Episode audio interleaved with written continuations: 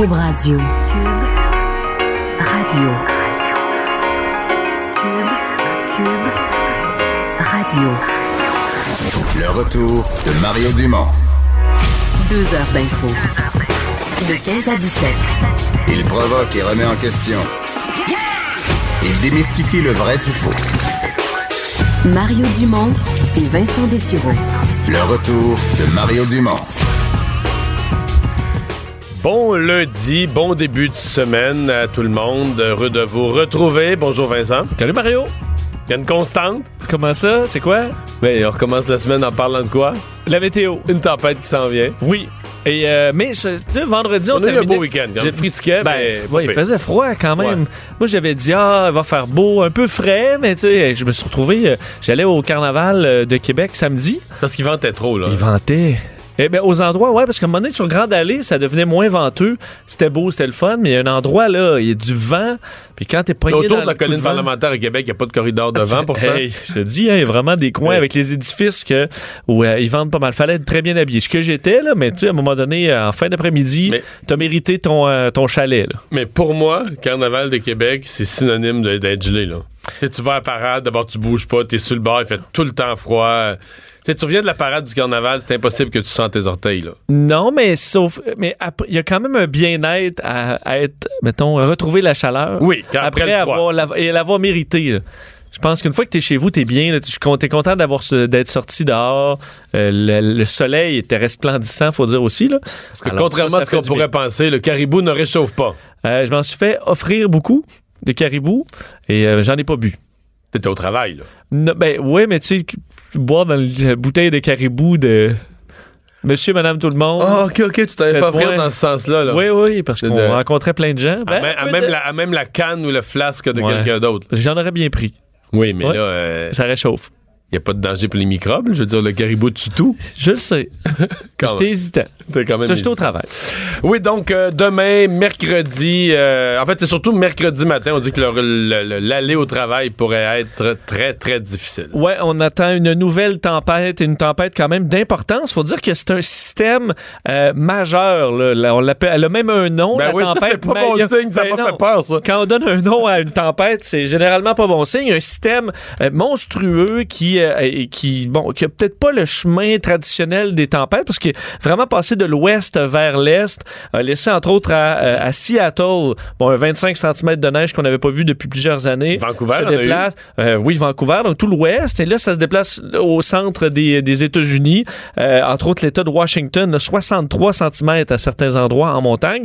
Et ça va arriver chez nous, euh, donc en commençant par l'extrême sud-ouest, euh, vers euh, bon, à la fin de journée demain, à Montréal vers 17-18 heures demain. Et ensuite, ça va se, déplacer comme ça vers l'est. Et euh, de la neige, il y en aura pas mal. On s'attend à Montréal, Québec, 30 à 40 cm. La dernière tempête de, euh, de cette ampleur-là à Montréal, évidemment, ça peut toujours varier. là. Euh, C'était 39 cm à la mi-mars 2017. Vous vous souvenez peut-être de cette Oui, tempête-là? Montréal avait été, euh, écoute, euh, ça allait pas, là. Pendant plusieurs jours même. Alors, on peut s'attendre à ce. C'est quoi que ça peut être plus près du 30 que du 40? Ça peut même être un Non, peu des moins fois, que ça. c'est moins pire. Des fois, c'est moins pire, mais on peut quand même s'attendre à ce que ça tombe pas mal. Surtout que, euh, on dans le courant, là, je me dis demain, ça commence vers 17h, 18h. euh, et dans la nuit, là, à un moment donné, ça va être très, très intense. On parle de quantité de neige et de rythme de chute très élevé, de sorte que les, euh, les camions, euh, les déneigeuses ne peuvent pas suffire à la tâche. Alors, probablement que, le- que mercredi matin, là, ça va en être toute une euh, rentrée au travail pour bien des gens parce qu'on aura eu toute la nuit la quantité de neige importante, peut-être déjà un 20-25 qui va être tombé rendu là. Et euh, pour Québec, par exemple, ce serait quelques heures d'écart pour le même scénario euh, pour toute la vallée du Saint-Laurent ensuite, donc jusqu'à Montmagny, Outaouais, Témiscamingue. Les coins les plus touchés, c'est traditionnellement Charlevoix, plus de 50 cm attendus que bon le- la côte du Sud, alors plusieurs endroits qui devraient écoper pas mal. Alors ben, il faudrait être prêt, faudrait être prêt et euh, limiter vos déplacements, mais tu sais, c'est facile à dire. Là, on, on faut entrer travaille, travailler là. pour la plupart. Alors mercredi, mais si vous avez la chance de prendre une petite journée off, là, ce Mercredi serait mercredi, ce serait le bon choix. Surtout que le lendemain, c'est la Saint-Valentin. Alors, on veut vendre ça comme petit euh, Un congé de la veille de la Saint-Valentin. congé OK. spécial. Ouais, ferait semblant que c'était prévu. SNC Lavalin euh, et euh, le, bureau de M. Trudeau, il y aura finalement une enquête du commissaire à l'éthique. Ouais, nouvelle quand même majeure, enquête qui sera ouverte sur les questions éthiques entourant euh, ce, cas euh, possible d'ingérence politique qu'aurait exercé le bureau du premier ministre Justin Trudeau pour éviter un procès à SNC Lavalin, histoire qui est sortie la semaine dernière dans le Globe and Mail, qui a fait grand bruit. On sait autant le- les conservateurs que les néo-démocrates réclamaient cette enquête. Aujourd'hui, le nouveau Parti démocratique qui a euh, révélé dans un communiqué que leur demande d'enquête avait été acceptée par Mario Dion, le commissaire au conflit d'intérêts et à l'éthique. Alors, il y aura enquête dans ce dossier-là. Alors que quelques heures plus Ça, tôt... il faut être prudent parce que une fois que quelqu'un. On peut avoir l'impression aujourd'hui que le commissaire à l'éthique a, a su entre les branches qu'il y avait de quoi d'énorme, mais en même temps, à partir du moment où il y a apparence de quelque chose, là, là un parti d'opposition dit au commissaire à l'éthique qu'il faudrait aller vérifier ça. Tu sais, s'il leur envoie une lettre avec une, une- une lettre de réponse avec un mot dessus, non, point. on va trouver ça bizarre, là. On, Oui, va, oui, on va oui. être, on va être vite à dire qu'il fait pas sa job. Il est comme condamné à dire, ben oui, on va aller faire des vérifications. Puis là, ben, le NPD dit, regarde, on l'a, enquête du commissaire à l'éthique. Ce qui est pas faux, là, mais qui. Mais il faut attendre le résultat Oui, de oui, cette oui, enquête, ça, effectivement. Euh, on verra. Faut- euh, C'est arrivé quelques heures après qu'un premier député libéral euh, se soit affiché publiquement en faveur d'une enquête lui-même. C'est un, euh, un, un- un député qui, de- en fait, du, du Du Nouveau-Brunswick, ouais. Wayne Long, qui a fait une déclaration qui a été, qui s'est retrouvée sur son compte Twitter. Il dit Je crois qu'une enquête complète et transparente est nécessaire pour s'assurer que les électeurs de ma circonscription et tous les Canadiens puissent avoir confiance en la véracité des réponses qui ont été données. Euh, évidemment, face à cette, euh, cette histoire révélée par le Globe and Mail. Il il a En fait, raison, quand- là, s'ils ont rien à Ouais, cacher, ouais, euh, ouais. pourquoi avoir peur d'une. Quand, quand ça vient d'un simple député là, du Nouveau-Brunswick, puis ça n'a pas l'air autorisé par le bureau du chef, là, tu te dis de deux choses l'une. Soit ce député est un preux chevalier, là, vraiment un homme de droiture qui veut que. Chevalier de la vérité. Voilà. Ou c'est juste un toto, là, je veux dire, que lui veut bien paraître, puis se sauver à la face, puis qui va couler toutes les, les 200 autres députés de son parti, là.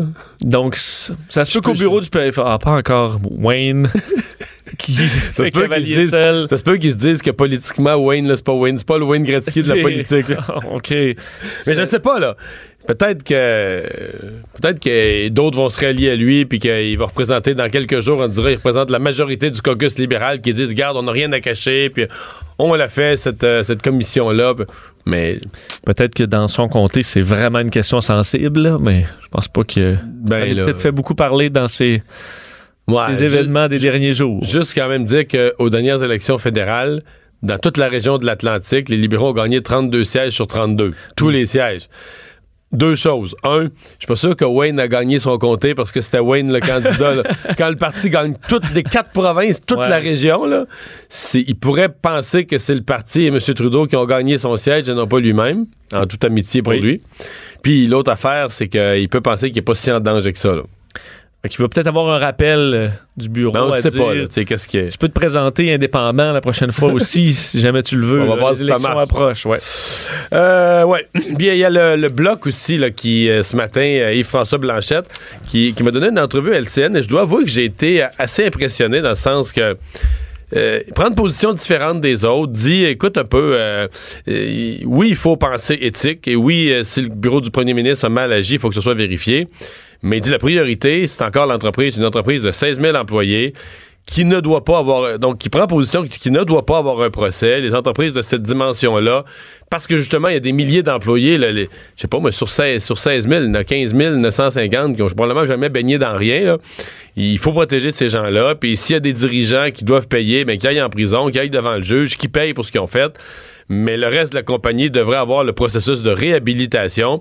Et il dit jusqu'à un certain point ben, que tout ce qui est en cours à l'heure actuelle va, euh, euh, va nuire à SNC Lavalin. Il faut que les conservateurs, le NPD, font un petit peu le, ils ont comme quelque chose contre Justin Trudeau, ils font de la petite politique avec ça. OK. Donc, défend quand même à dire. Défends SNC Faut pas Lavalin essayer de couler cette compagnie-là non plus. et, et va une coche plus loin. En disant si le siège social de SNC Lavalin était à Toronto Hmm. plutôt qu'à Montréal, est-ce que les partis qui représentent le Canada anglais en bonne partie prendraient une, une position assez agressive qui tient pas compte du tout, du tout là, de l'avenir de l'entreprise et des emplois? La question se pose. La question se pose. Mais en tout cas, j'ai trouvé qu'ils prenaient une position à la fois euh, ferme et courageuse. là. Puis, c'est parce que c'est sûr que la position facile, c'est de dire ah c'est tout pourri qui paye, puis euh, mais non. Donc, c'est intéressant comme pour le bloc, c'est une position justement qui. Tu dis, ah, c'est intéressant dans le paysage politique d'avoir cette réponse-là plutôt Oui. que juste un nom. euh, Puis il attaque Justin Trudeau non pas sur le fond, parce que lui il dit le processus de réhabilitation, là, éviter un procès à SNC-Lavalin et les amener dans... Parce que le processus de réhabilitation, il existe, là, il est dans la loi, là. Avec cinq étapes, là, faut que tu reconnaisses tes torts, faut que tu montres que tu as changé les processus, faut que tu payes une amende qui pourrait être en dizaines de millions, des amendes énormes. Euh, ça existe au Canada, ça existe dans d'autres pays, là, ces processus de réhabilitation pour les grandes sociétés. Grandes sociétés où tu disais, Monet, le nombre d'employés puis l'impact économique est tellement énorme que si quelques dirigeants corrompus ont, fait des gestes de travers, est-ce que tu peux faire payer tout le monde, toute la société, toute la région, tous les employés, tu? Fait que, euh, enfin, c'est une, position intéressante. Euh, blanchiment d'argent, quand les criminels vendent de la drogue, euh, ils mettent beaucoup d'argent dans leur poche. Le défi après ça, c'est d'essayer de trouver un chemin pour blanchir cet argent-là. Et là, ils ont mangé, les, spécialistes du blanchiment d'argent ont mangé toute une claque ce matin. Ouais, une opération majeure euh, aujourd'hui de la Gendarmerie royale du Canada qui démantèle euh, un réseau de blanchiment très important implanté euh, entre autres à, Toronto et à Montréal qui est en lien avec d'autres pays. On parle de centaines de policiers aujourd'hui de la GRC, de l'Ontario, du Québec, de Laval, de Montréal, de Toronto qui participaient à cette opération d'importance. Euh, 19 individus visés, euh, 12 dans la région de Montréal, les autres dans la région de Toronto, plusieurs perquisitions. Euh, c'est un, euh, ce que je trouve intéressant quand même d'apprendre un peu les, les différents stratagèmes, c'est que c'est un peu, on sous-traite la gestion du blanchiment d'argent à une autre organisation. C'est carrément ça. Des gens qui se spécialisent, euh, comme, je sais pas, là, tu sais, dans, dans- dans le secteur médical, et des entreprises surspécialisées dans l'entretien de tel équipement avec les hôpitaux vont dire, ça, on donne. Mais là, le blanchiment d'argent, t'as quelqu'un qui est surspécialisé là-dedans. Fait que si t'es les Hells Angels, tu commences pas, tu dis, tu dis dans le blanchiment, il y en a des meilleurs que nous autres. Fait qu'on va leur ça. laisser un pourcentage, là.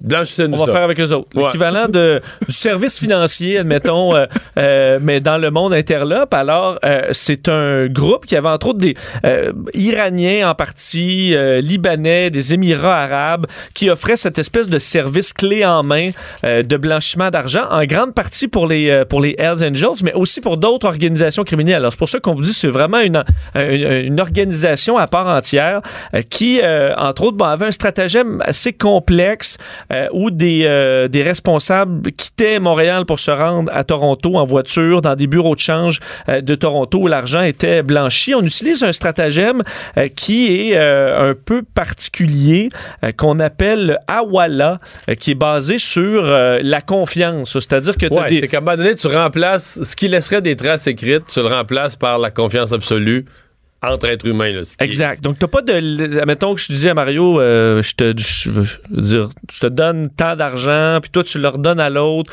mais on laisse aucune trace de ça. C'est juste que tu te fies. Je me Que fie tu que, me toi, donnes un million, puis que le lendemain, je dirais pas c'était juste 800 000. là. Exactement. Alors, ça, Même a fonctionne sur la aucun confiance. papier, rien d'écrit. Ça laisse aucune trace. Alors, c'est pour ça que c'est très, très difficile à retracer. Euh, et euh, on semble avoir donné donc un grand coup à cette organisation aujourd'hui. Vous citez la porte-parole de la GRC qui dit les individus arrêtés aujourd'hui dans la région de Montréal pour faire face à des accusations de complot, gangstérisme euh, et euh, trafic et recyclage de produits de la criminalité. On a même fait venir par avion euh, privé. Là, on a vu à l'aéroport de Saint-Hubert arriver un jet privé avec les individus qui avaient été arrêtés à Toronto pour qu'ils puissent comparaître et être interrogés à Montréal. Alors, on a saisi d'ailleurs beaucoup d'argent, déjà des valeurs canadiennes et étrangères pour 1,7 million de dollars, des propriétés aussi totalisant 15 millions qui pourraient être confisquées, euh, avec, bon, dans le cadre de l'enquête, toutes sortes d'autres saisies de cocaïne, hashish, méthamphétamine, euh, du cannabis, euh, alors d'importantes quantités de, de drogue. Cette opération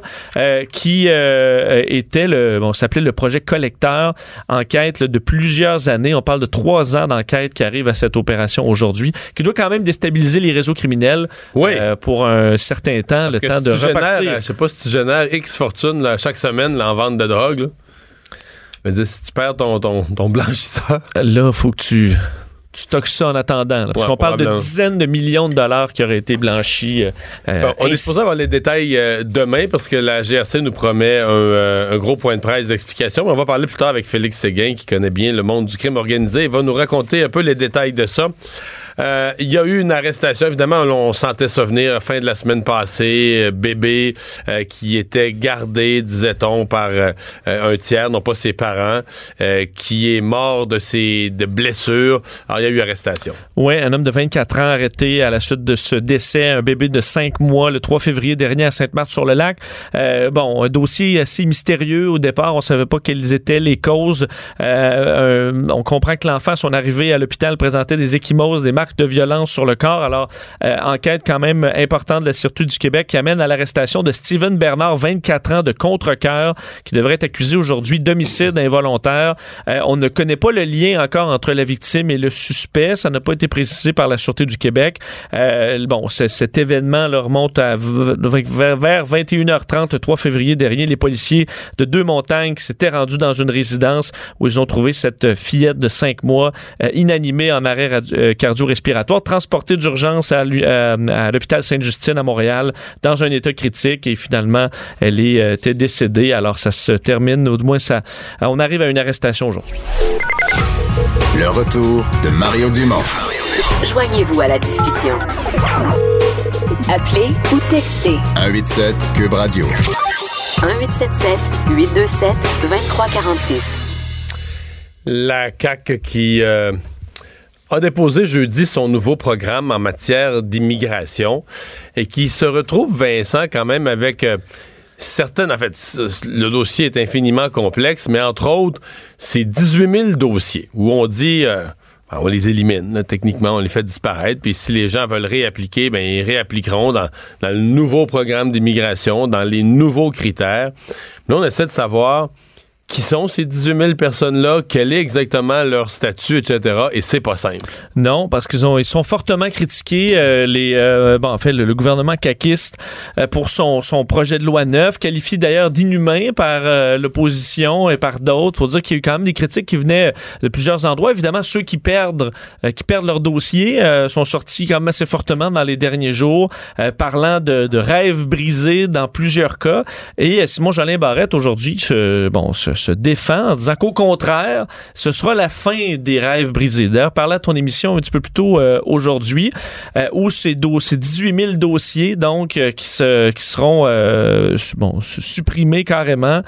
bon, on veut les prioriser. Euh, prioriser ceux qui ont déjà des offres d'emploi au, Québec et faire passer en priorité euh, ceux dont euh, l'expertise répond aux, besoins dans le marché du travail. Je vais vous faire d'ailleurs entendre un extrait où il explique que ce n'est pas la fin des rêves brisés. On peut l'entendre. Aujourd'hui, je peux rassurer les gens, M. Dumont, durant des années, il y a eu de la négligence au niveau du ministère de l'Immigration, de la façon dont c'était géré, parce qu'on a laissé les gens durant des années à attendre. Nous, ce qu'on dit, on rembourse les gens et on va inviter ceux qui répondent aux besoins du marché du travail, mais on fait ça à l'intérieur de six mois. Ça, c'est un délai qui est beaucoup plus respectueux et surtout, il y aura plus de rêves brisés parce que les gens, ils vont savoir à quoi s'attendre lorsqu'ils vont venir au Québec. Il y aura plus de questions de gens là qui ont, euh, supposons, un diplôme universitaire qui se retrouvent à travailler dans la restauration. Ça, ça n'arrivera plus. Moi, ce que je veux faire, c'est m'assurer que les gens, lorsqu'ils viennent au Québec, il y a un emploi à la hauteur de leurs compétences, puis surtout, ils sont heureux d'être au Québec. Donc, heureux d'être au Québec. On disait avant, c'était premier arrivé, premier servi. On traitait tous les dossiers. Maintenant, on traite en priorité mais, euh, les dossiers qui répondent au marché du travail. C'est tellement compliqué. ils nous disent aussi qu'il y avait des dossiers qui dataient dans les 18 000, qui dataient de 2005, 2006, 2007. Des vieux. Là, on s'entend que si ton dossier il y a plus que 10 ans, là, Oublie ça, là. T'es mieux d'en recommencer ben un, puis si on te dit que ça va être traité en six mois. Ben, à la limite, on serait mieux de te dire non, là. Si t'es pour jamais venir, si t'as pas les qualifications qu'il faut ou quoi, tu t'es dans un métier où on n'a pas vraiment besoin au Québec, euh, tout c'est bien de dire non, là, que de laisser, laisser niaiser euh, 10 un ans. Un autre 10 ans. Ben, oui. Mais, et, c'est ça qui rend ça compliqué. Dans ces 18 000-là, donc t'as des gens qui sont en attente depuis des, des, des années et des années. Mais t'en as d'autres qui étaient là vraiment, tu sais, comme il y en a un ce matin qui est dans le journal, dis-moi, là, j'avais, je suis forgeron, euh, il y avait un forgeron de l'Est de Montréal qui m'embauchait, il allait me prendre là au point que le type a vendu sa maison en préparation de son déménagement parce qu'il considère que c'était imminent, là. Fait que bon, pour lui, je comprends. Là, la CAQ, ils disent, ben, ceux qui sont prêts comme ça, qui ont un employeur, il va avoir une espèce de voie rapide, là, ils vont déposer, ils vont redéposer leur dossier. On va voir tout de suite qu'ils ont un emploi, ils ont un employeur. En plus, s'ils parlent le français, ça aide. Ils vont rentrer tout de suite.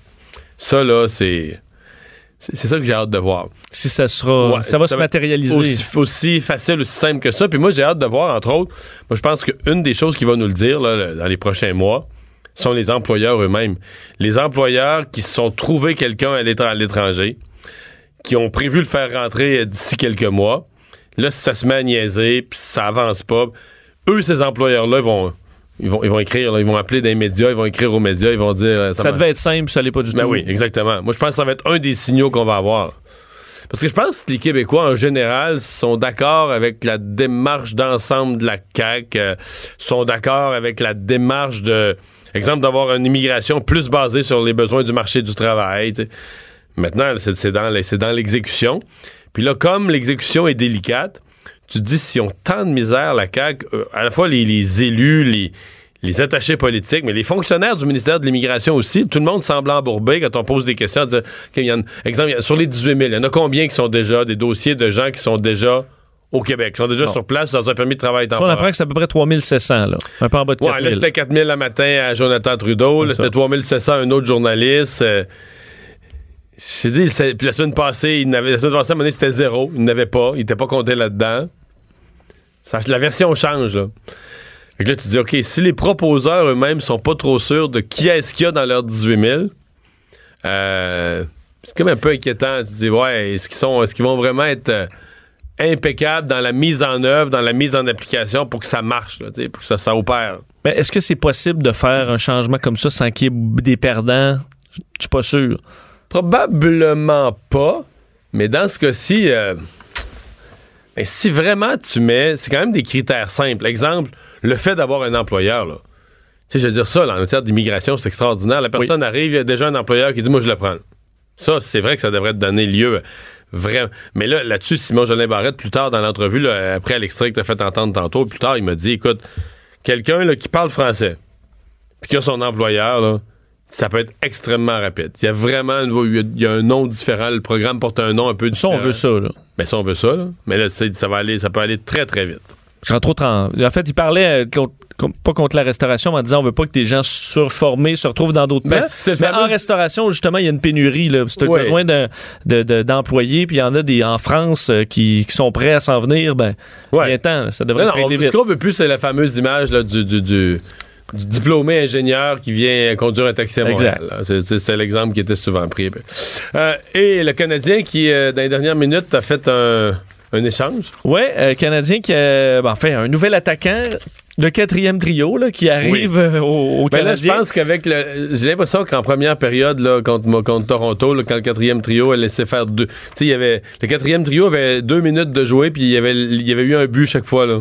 Ouais, Puis là, ben. c'est le temps de faire un petit... Je euh, pense que le quatrième trio est fini. Là. Tous ceux qui ont joué sur le quatrième trio sont en danger. C'est Bon. triste pour eux. mais- Parce qu'il va y avoir quand même un petit peu de, un petit peu de changement à ce niveau-là. Nate Thompson arrive des Kings de Los Angeles. Euh, transaction qui, euh, en fait, le Thompson arrive avec un choix de cinquième ronde en 2019, euh, qui, en retour, ben, euh, nous, ce qu'on donne un, choix de quatrième ronde en 2019, qu'on avait eu c'est pas, des c'est pas un échange dans l'univers des superstars. Ben, c'est un joueur de quatrième trio contre des 4-5e choix. Ben, c'est pour ça qu'un quatrième choix, si on a quelqu'un qui est compétent en quatrième trio puis qui joue, euh, ben écoute, pourquoi pas. Euh, 34 ans, ça avait été un choix de sixième ronde des Bruins en 2003.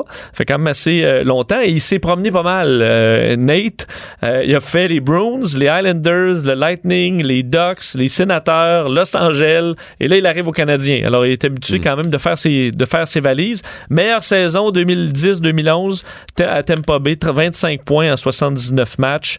Euh, et là, cette saison, là, 53 matchs chez les Kings, obtenu 4 buts, 2 aides. C'est ça.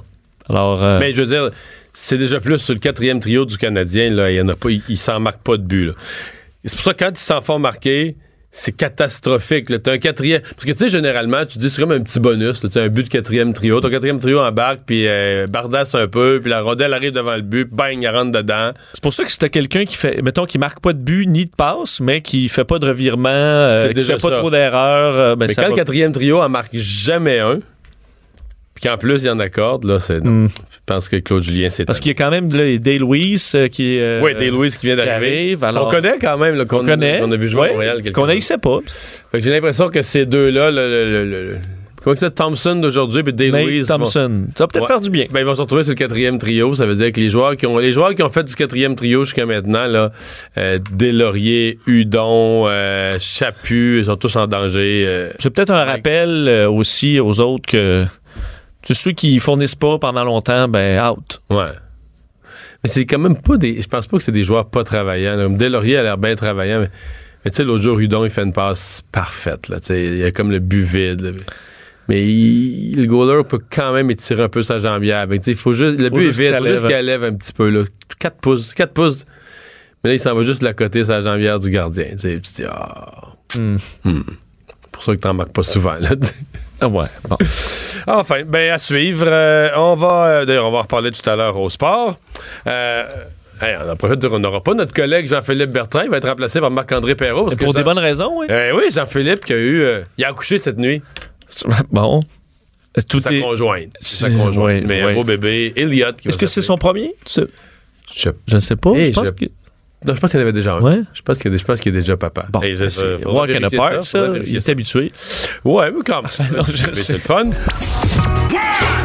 Le retour de Mario Dumont. Pour nous rejoindre en studio, Studio à commercial cube.radio.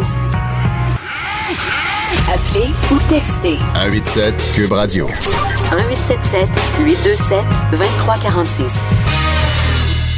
Plus tôt dans l'émission, Vincent, tu nous as décrit cette opération qui, euh, que la GRC aujourd'hui a menée euh, pour euh, s'attaquer à des, des spécialistes du blanchiment d'argent. On va en parler avec quelqu'un qui euh, suit de près le, le crime organisé, Félix Séguin, journaliste au bureau d'enquête. Bonjour. Oui, oui, bonjour Mario. Euh, bon, euh, essayons de résumer euh, l'ampleur de l'opération, l'importance de cette opération-là pour la, pour la GRC. Bon, ça fait des années qu'on n'a pas vu une opération comme celle-là à Montréal. Ça fait une quinzaine d'années même que l'on n'a pas vu ça. C'est probablement l'un des plus grands coups que l'on porte aux organisations criminelles tout entier en s'attaquant finalement à, à- à, comme le dit la, la publicité, là où ça fait mal, c'est-à-dire à l'argent. Hein, de ces gens-là qui, euh, qui avaient trouvé un moyen hyper astucieux de le faire sortir de la province, de le réinjecter dans l'économie légale. Mais là, on vient de couper euh, ce moyen-là de le faire avec le projet qui s'appelle Collecteur, 300 policiers euh, qui mènent série de perquisitions, 19 arrestations, et on pense qu'après le, le projet collecteur euh, fait, jugé et sentencé, on aura probablement permis à plusieurs dizaines de millions de dollars d'éviter d'être euh, blanchis et de retourner là, dans l'économie légale au profit de ces criminels-là. Donc, c'est vraiment l'argent de la drogue? Ah oui, ah oui, c'est l'argent de la drogue. Ce que ce projet-là fait, en fait, là, il vient, euh, il vient faire la, la- on met notre loupe là, on regarde ça de tout près, une transaction de drogue, on se dit bon, euh, l'argent qui, qui découle de ça, qu'est-ce qu'on fait avec? Ben, euh, on fait deux choses. Soit on rachète d'autres quantités euh, de stupéfiants pour continuer notre commerce, mais une partie des profits aussi, ben il faut bien, euh, faut bien euh, en profiter entre guillemets, et pour en profiter pleinement, ben il faut le, il faut le blanchir. Et puis euh, l'opération collecteur a dé- découvert finalement qu'il y avait deux courtiers, un à Montréal puis un à Toronto, qui s'occupaient pour les clients du crime organisé québécois de blanchir cet argent-là. Donc, c'est comme une spécialité. C'est comme dans le crime organisé, c'est comme si certains ont développé une sous-spécialité du blanchiment d'argent tellement efficace que les Hells se disent ben, nous, là, ça vaut pas la peine de- de- de- d'essayer de, faire ça nous-mêmes. Là. Le- on est mieux de leur laisser un pourcentage puis de laisser ça à des pros. là. Ils, vont, ils vont bien le faire. Ben oui, d'abord parce que les Hells Angels, entre autres, ont trop d'argent pour tout faire ça eux-mêmes. Euh, ça leur sort par les oreilles pour plusieurs. Alors, il faut trouver des moyens, puis ça, c'en est un euh, très particulier, à la limite très ingénieux, on pourrait même dire, moyennant une commission. Ce que les organisations criminelles faisaient, c'est qu'ils confiaient leur argent à un courtier montréalais. Ce courtier-là engageait des, courriers qui finalement recevaient des sacs de sport pleins d'argent. Alors, il prenait la voiture de Montréal avec ce sac de sport-là plein d'argent et il remontait la 401 jusqu'à Toronto. À Toronto, il était confié à euh, un autre complice qui lui a un bureau de change et qui euh, retournait cet argent-là par le biais soit de transfert euh, électronique ou par le biais du euh, fameux système ancestral Hawala dans, l'économie légale ou encore à des fournisseurs de drogue que les clients québécois devaient payer. Mhm. Euh, Est-ce qu'on peut euh, euh, penser bon, qu'il y a une partie de cet argent-là qui finissait carrément dans des comptes offshore? Est-ce qu'il y avait un chemin pour ça, dans des comptes, dans des paradis fiscaux? On nous dit à la GRC qu'on va sûrement apprendre demain à 10 heures, quand on va faire ce, point de presse-là, qui risque d'être fort couru, que cet argent euh, va se retrouver dans des, des- des comptes offshore, justement, dans certains paradis fiscaux, euh, et qui euh, cet argent-là sera rendu disponible pour le crime organisé par le truchement de cette organisation-là, qui est une organisation qui a qui n'a pas purement de racines, je vous dirais, québécoises. C'est une, orga- une organisation qui relève plutôt de la pègre perse. Euh, ce sont euh, et les deux têtes dirigeantes sont deux Iraniens, dit-on, euh, qui ont des contacts au Liban, qui ont des contacts aux Émirats arabes unis et bien sûr en Iran, et qui, qui sont capables de blanchir les sommes. Félix, tu as parlé du Awala, donc une technique euh, un stratagème, disons, ancestral, de ce qu'on comprend, basé sur la confiance. Peux-tu nous l'expliquer? Oui, on va y aller au plus simple là, pour le Hawala, puis en même temps, c'est pas très compliqué. Disons que moi, je te dois 90 000 Alors, euh, bon, alors je te dois 90 000 Alors, ce que je vais faire, c'est que je vais appeler un, euh, la, la personne à qui je confie mon agent va appeler un halawadar. C'est un agent, Hawala. Euh, et puis donc, je vais, moi, je vais te donner à toi, qui va être un intermédiaire, là, mon 90 000 OK? Mettons que moi, je dois 90 000 à quelqu'un qui est en Turquie, à Istanbul. Mais le halawadar va appeler un autre halawadar qui, lui, est à Istanbul, qui, lui aussi, a une certaine somme entre les mains, et lui dit, mon client doit 90 000 à telle personne, va lui donner. OK? Et ça fonctionne juste comme ça, si bien que l'argent que moi, je te dois, moi et toi, on sera jamais en contact ensemble. Tu vois? Alors, ça fonctionne par le biais d'un réseau d'intermédiaires qui se font confiance, si bien que ça laisse pas de traces à nulle part, ça, cette transaction-là. Donc, c'est par définition même, c'est à l'abri des regards de la police, à la- à l'abri des, regards des gouvernements, à l'abri du regard des, euh, des banques et, euh, et dans plusieurs pays du monde, d'ailleurs, cette, cette méthode transactionnelle-là euh, est évidemment interdite, mais il y a certaines économies sur la planète euh, qui, qui comptent euh, qui le, le, le, le halawa parmi les grandes méthodes de transaction. On a vu Félix arriver, les, euh, ceux arrêtés de Toronto, arriver à l'aéroport de Saint-Hubert en avion privé, donc quand même un déploiement euh, assez impressionnant. Est-ce que, pour- pourquoi on sort euh, tout, tout l'attirail? Est-ce qu'il y avait une urgence à ramener ces gens-là à, à Montréal? Oui, assez en fait, parce que d'abord, bon, les gens qui ont été arrêtés à Toronto doivent comparaître dans le district judiciaire où le crime a été commis. Et euh, le district judiciaire où le crime a été commis, dans le cas qui nous concerne, ben, c'est souvent Montréal ou c'est Laval. Et on ne peut pas attendre, euh, on ne peut pas attendre cinq jours pour faire comparaître quelqu'un qui est arrêté. On doit le faire comparaître rapidement. Alors, euh, c'est pour ça qu'on a décidé de les acheminer à Montréal en avion. Euh, ça rentre comme ça ici depuis le début de la journée. Là, euh, le point de presse de 10 heures demain matin, disons que tu vas être, euh, tu vas être assez attentif. Ça va être un peu comme pour les gens qui s'intéressent au, au stratagème, au blanchiment d'argent, l'ampleur des montants, etc. Ça risque d'être comme un, comme un film, comme un dénouement de film. Ben, on va être assez excité. Tu peux pas imaginer. Ça fait assez longtemps qu'on sait que cette opération-là euh, est sur le point d'avoir lieu parce que, bon, euh, tu t'en doutes sûrement, ceux qui suivent le crime organisé, parfois on a vent que des opérations vont, se produire. Celle-là, on savait que ça s'en venait. Évidemment, on pouvait rien dire. On peut pas saboter des opérations comme ça, euh, d'une part. Puis d'autre part, ben, c'est de voir à quel point euh, ça fait longtemps qu'il n'y a pas eu une opération qui risque de déstabiliser le milieu du crime organisé comme celle-là. Ça, pour nous, c'est intéressant. Mais moi, c'est de voir, j'ai hâte de voir les montants, j'ai hâte de voir dans le fin détail, là, le chemin de l'argent, j'ai vraiment, vraiment hâte de voir ça. Euh, Félix, souvent on dit euh, une opération déstabilise le crime organisé, soit parce qu'on fait des saisies là, importantes, exemple de cocaïne au port ou peu importe, là, on se dit ouais, la cocaïne va être plus rare, ça va influencer le prix. Parfois c'est carrément les, les réseaux de distribution qu'on qu'on anéantit, mais ça, ça, j'ai compris que ça se reconstitue assez vite, là, on recrute des remplaçants assez vite. Ouais, ouais. Mais là, dans ce cas-ci, c'était comme un, un tout autre problème qu'on crée pour le crime organisé euh, c'est leur, leur réseau, leur système, le blanchiment d'argent.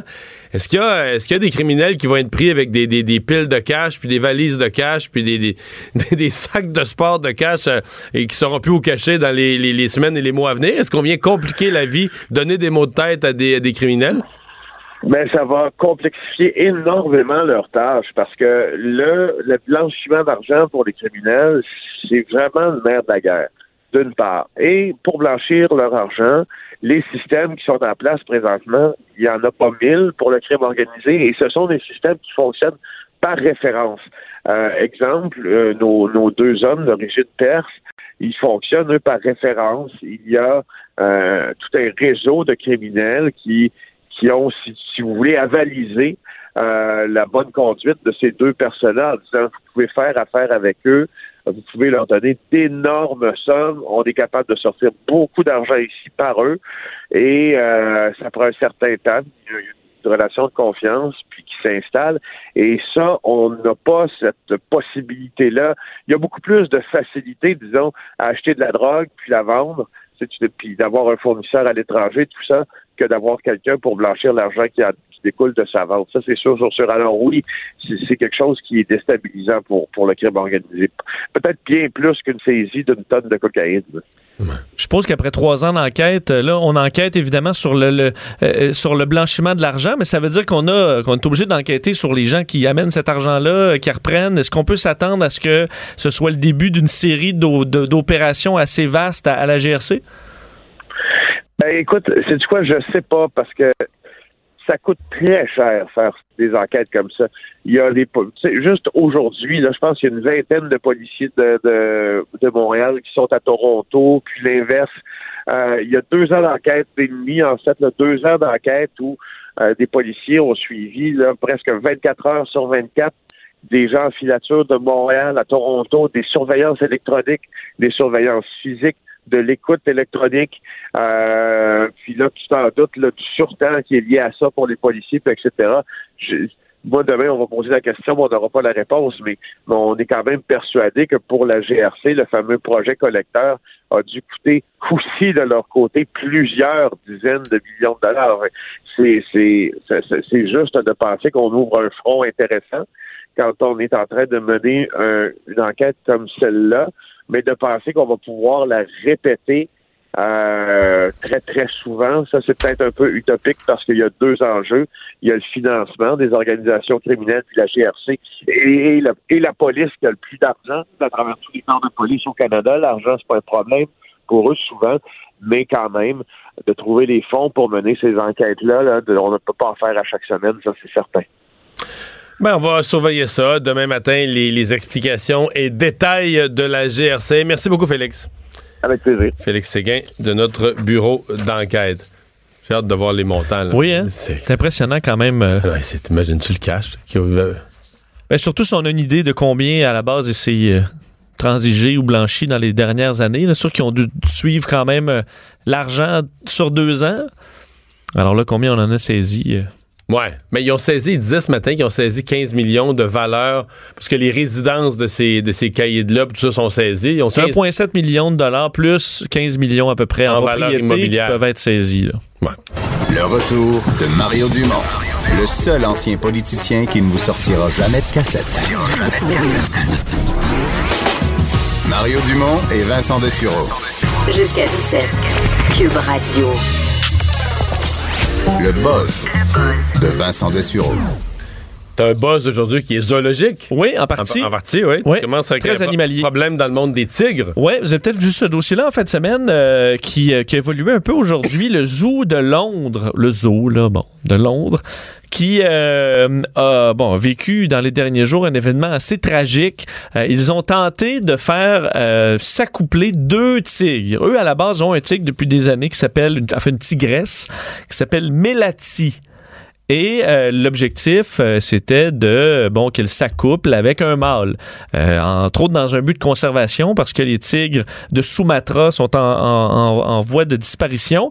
Alors, on a fait livrer un tigre, un tigre mâle de 7 ans qui est en provenance d'un zoo danois dans le cadre d'un programme de reproduction qui dont vise à prés- préserver l'espèce. Ils ont passé 10 Mais jours. c'est celui du zoo de Copenhague, je l'ai rencontré en mars dernier. C'est vrai? Ben oui, je suis allé au zoo de Tu Copenhague et j'ai vu le tigre. Est-ce que tu t'en souviens? Il s'appelle Assim. Je suis quasiment sûr que oui. Ils doivent pas en avoir 50 de toute façon, là. Un jeune, un jeune mâle. Bon. Ben, jeune mâle, 7 ans. Donc, euh, jeune que ça. Donc Alors, là, on, euh, on met les petites chandelles, euh, petit souper d'amoureux. Ben, la technique, c'est que chacun, au début, là, on les, euh, on- ils sont séparés par un grillage. Alors, ils peuvent Parce se sentir. euh, c'est ça, deux tigres adultes, là, que c'est quand Ils même. les envoient pas direct dans la même date, là, parce que ça peut, il peut y avoir des, des mauvaises, mauvaises sortes de flamèches. Mais là, on a mis, euh, donc, on les a mis dans deux enclos, mais qui se touchent, alors ils peuvent se sentir, euh, un peu. Et après dix jours, on analyse les signes, entre autres, voir s'il y a des signes d'agressivité, s'ils ont l'air à bien s'entendre. Et euh, ils avaient tous les, euh, tout, tout était Juste dans le verre. positif. Juste du positif. Alors, on a décidé de les faire se réunir.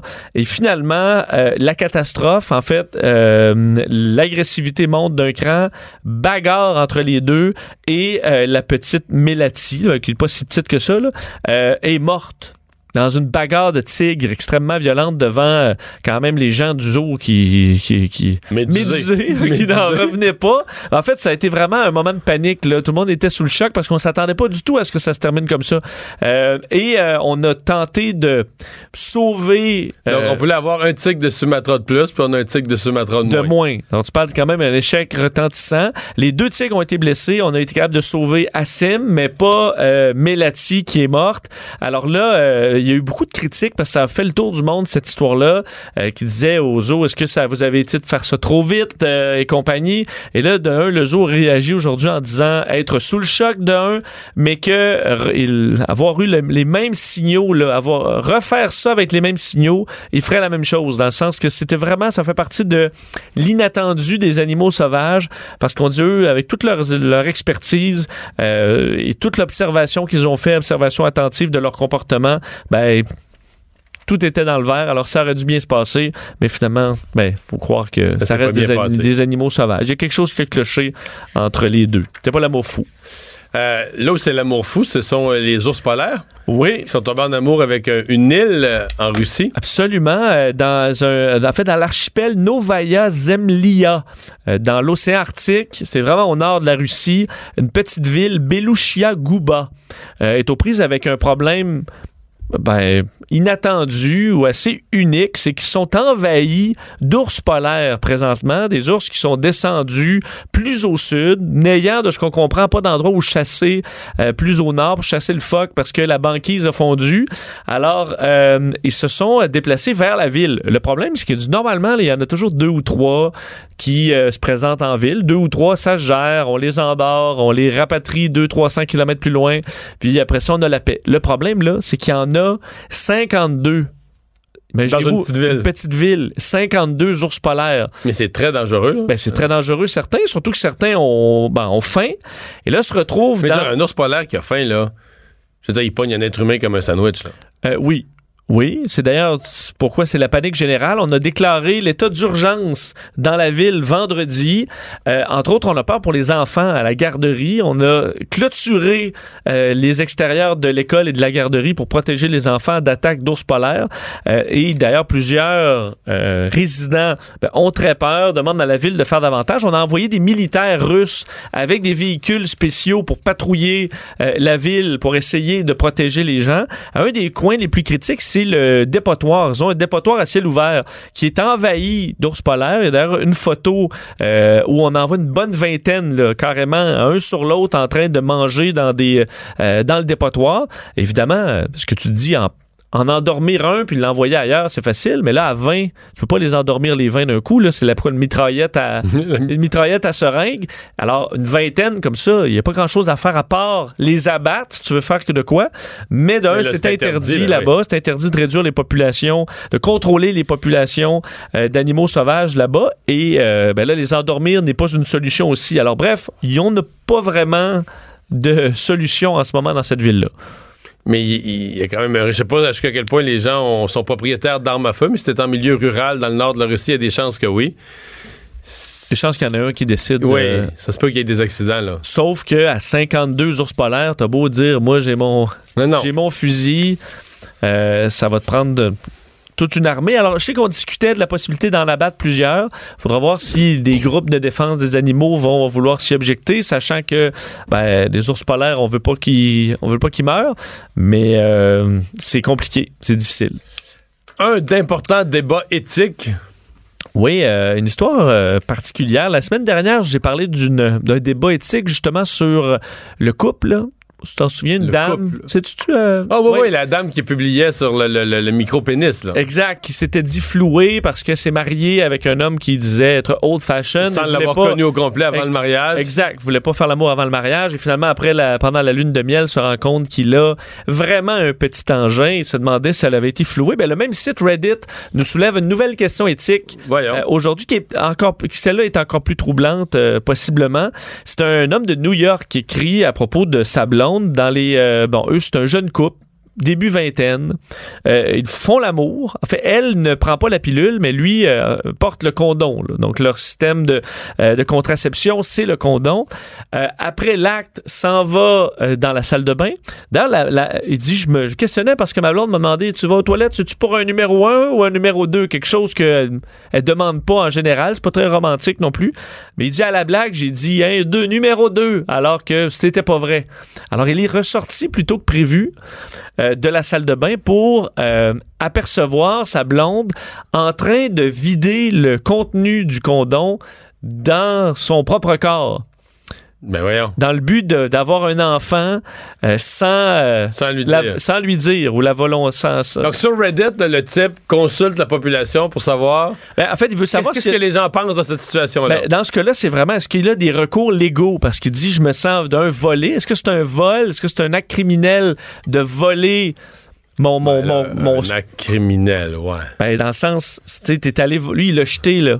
Tu vas le rechercher, le sperme, pour en faire un enfant contre la volonté de l'homme. C'est quand même. Euh, du moins, c'est un bris de confiance. ouais, c'est un bris de confiance, c'est sûr. Et euh, ce qui est intéressant, le Daily Mail a fait une petite recherche sur le dossier, euh, sur le- la partie judiciaire.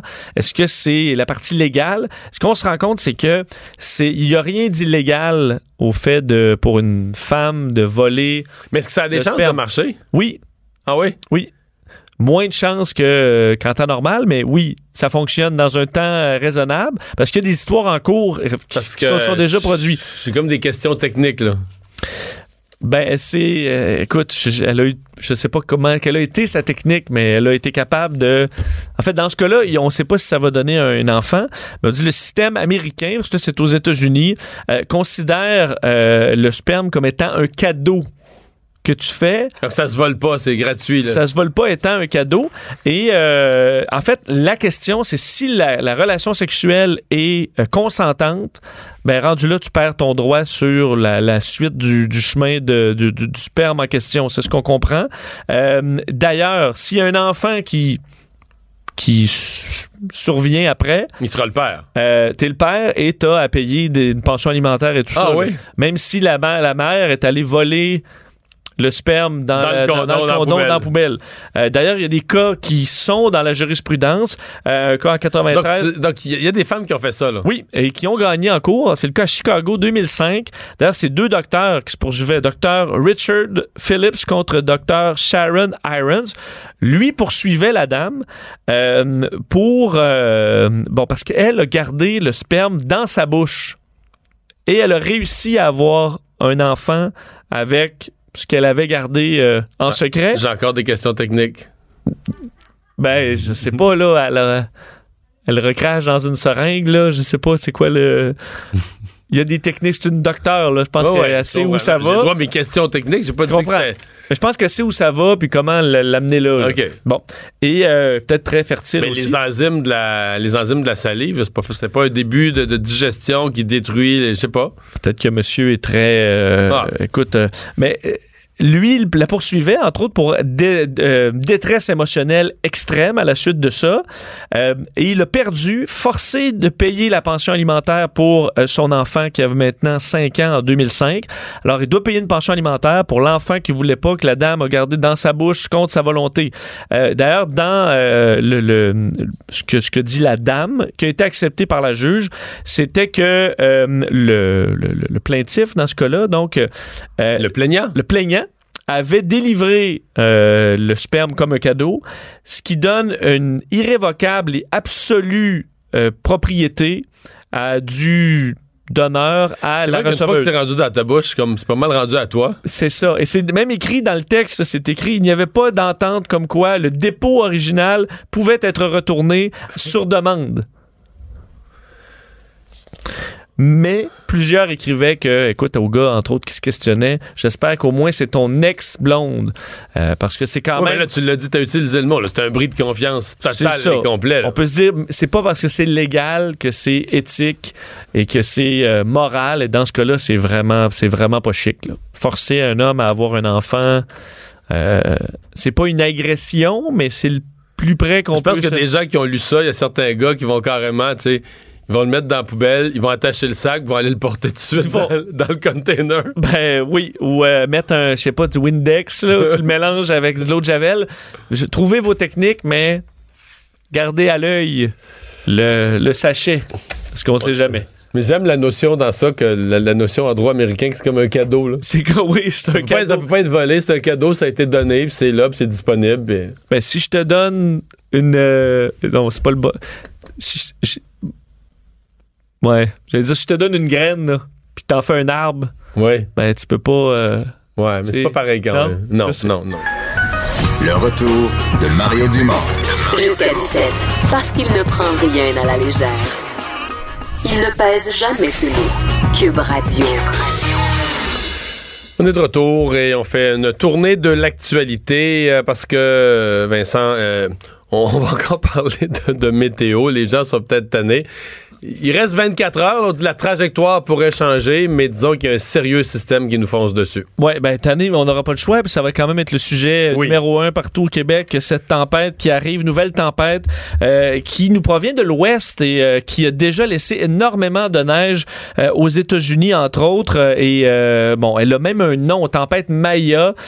Euh, qui a laissé 25 cm à Seattle avant de passer par l'État de Washington où on a laissé plus de 60 cm par endroit euh, dans les, euh, bon, les zones montagneuses. Ça devrait nous atteindre, en fait, ça va nous atteindre demain, en commençant entre autres par l'ouest, le sud. Donc, Montréal, on attend vers 17-18 heures demain soir le début euh, des précipitations qui va s'intensifier fortement dans le courant de la nuit. On s'attend à ce que mercredi matin, on se lève et on est déjà un 20 cm de tombée, voire plus, pour un total pouvant atteindre 30 voire 40 cm par endroit. Alors, mercredi matin, ce sera vraiment une matinée très, très difficile parce qu'on s'attend à ce que le taux de précipitation soit assez élevé que les, euh, les déneigeuses ne pourront pas suffire à la tâche euh, par endroit.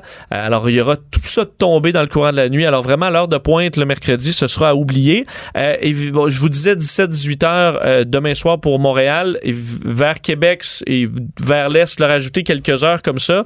On s'attend aussi à 30-40 cm dans la région de Québec et des zones comme Charlevoix qui devraient avoir jusqu'à 50 cm. Eux, ils ont, ils ont déjà goûté. On peut se rappeler la dernière tempête Bon, il faut, faudra voir si on va atteindre le 40 cm, mais la dernière à avoir frôlé les 40 cm, c'était en mars 2017. À Montréal, 39 cm étaient tombés. Ça avait fait, là, ça avait été le chaos pendant quelques jours. Alors, on peut s'attendre à ce que ce soit difficile cette semaine. Évidemment, si vous avez la chance de prendre congé pour la Saint-Valentin ou autre, c'est vraiment mercredi euh, qui sera le bon choix. Tout ça mélangé avec un peu de vent. C'est- Pour agrémenter Ben, le un peu, même beaucoup par endroit. Ouais, là. ouais, ouais. Donc des 60 voire 70 km/h par endroit qui vont laisser de la poudrerie. Alors sur les routes, ça va être, euh, ça va être horrible. Une école secondaire euh, qui a décidé de prendre les grands moyens dans le dossier de la présence des cellulaires. Ouais, et l'idée, euh, ben, moi je la trouve intéressante pour avoir vécu à une époque, même si je suis quand même, je suis pas vieux, mais à une époque où on n'en avait pas de cellulaire au, euh, au secondaire. Euh, L'école secondaire Saint-Stanislas qui interdit en tout temps. Euh, le cellulaire, c'est simple, sous peine d'être confisqué. Euh, Est-ce que l'opération est un succès ou pas? Est-ce qu'on pourra voir les résultats à long terme?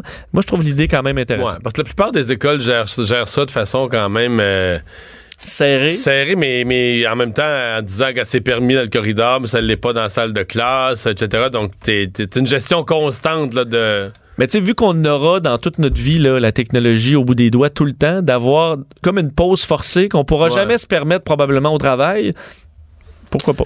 On en discute avec euh, Jean-Pierre Tremblay, directeur de cette école, de l'école Saint-Stanislas. Bonjour. Bonjour, ça va bien? Oui, ça va bien. À quel moment vous avez décidé de, de- de changer votre approche par rapport au cellulaire? Ah, ça fait, ça, vous ça fait sept ans que c'est en vigueur ici à l'école Saint-Stanislas. OK, donc vous avez, euh, vous avez toujours eu une gestion très rigoureuse, très serrée de ça. Oui, puis ça se fait très bien aussi, là. C'est pas. euh, c'est euh, quand je quand je lisais l'article ce matin, on parlait de 5-6 cellulaires par semaine. C'est beaucoup moins que ça. Là. De- depuis le retour des fêtes, on a depuis le, on a eu peut-être deux, là. C'est vraiment. Deux saisis. euh, Parce que là, là c'est ça la conséquence. Quand, quand quelqu'un se retrouve euh, dans l'école euh, où il n'est pas supposé avoir son cellulaire, c'est la confiscation.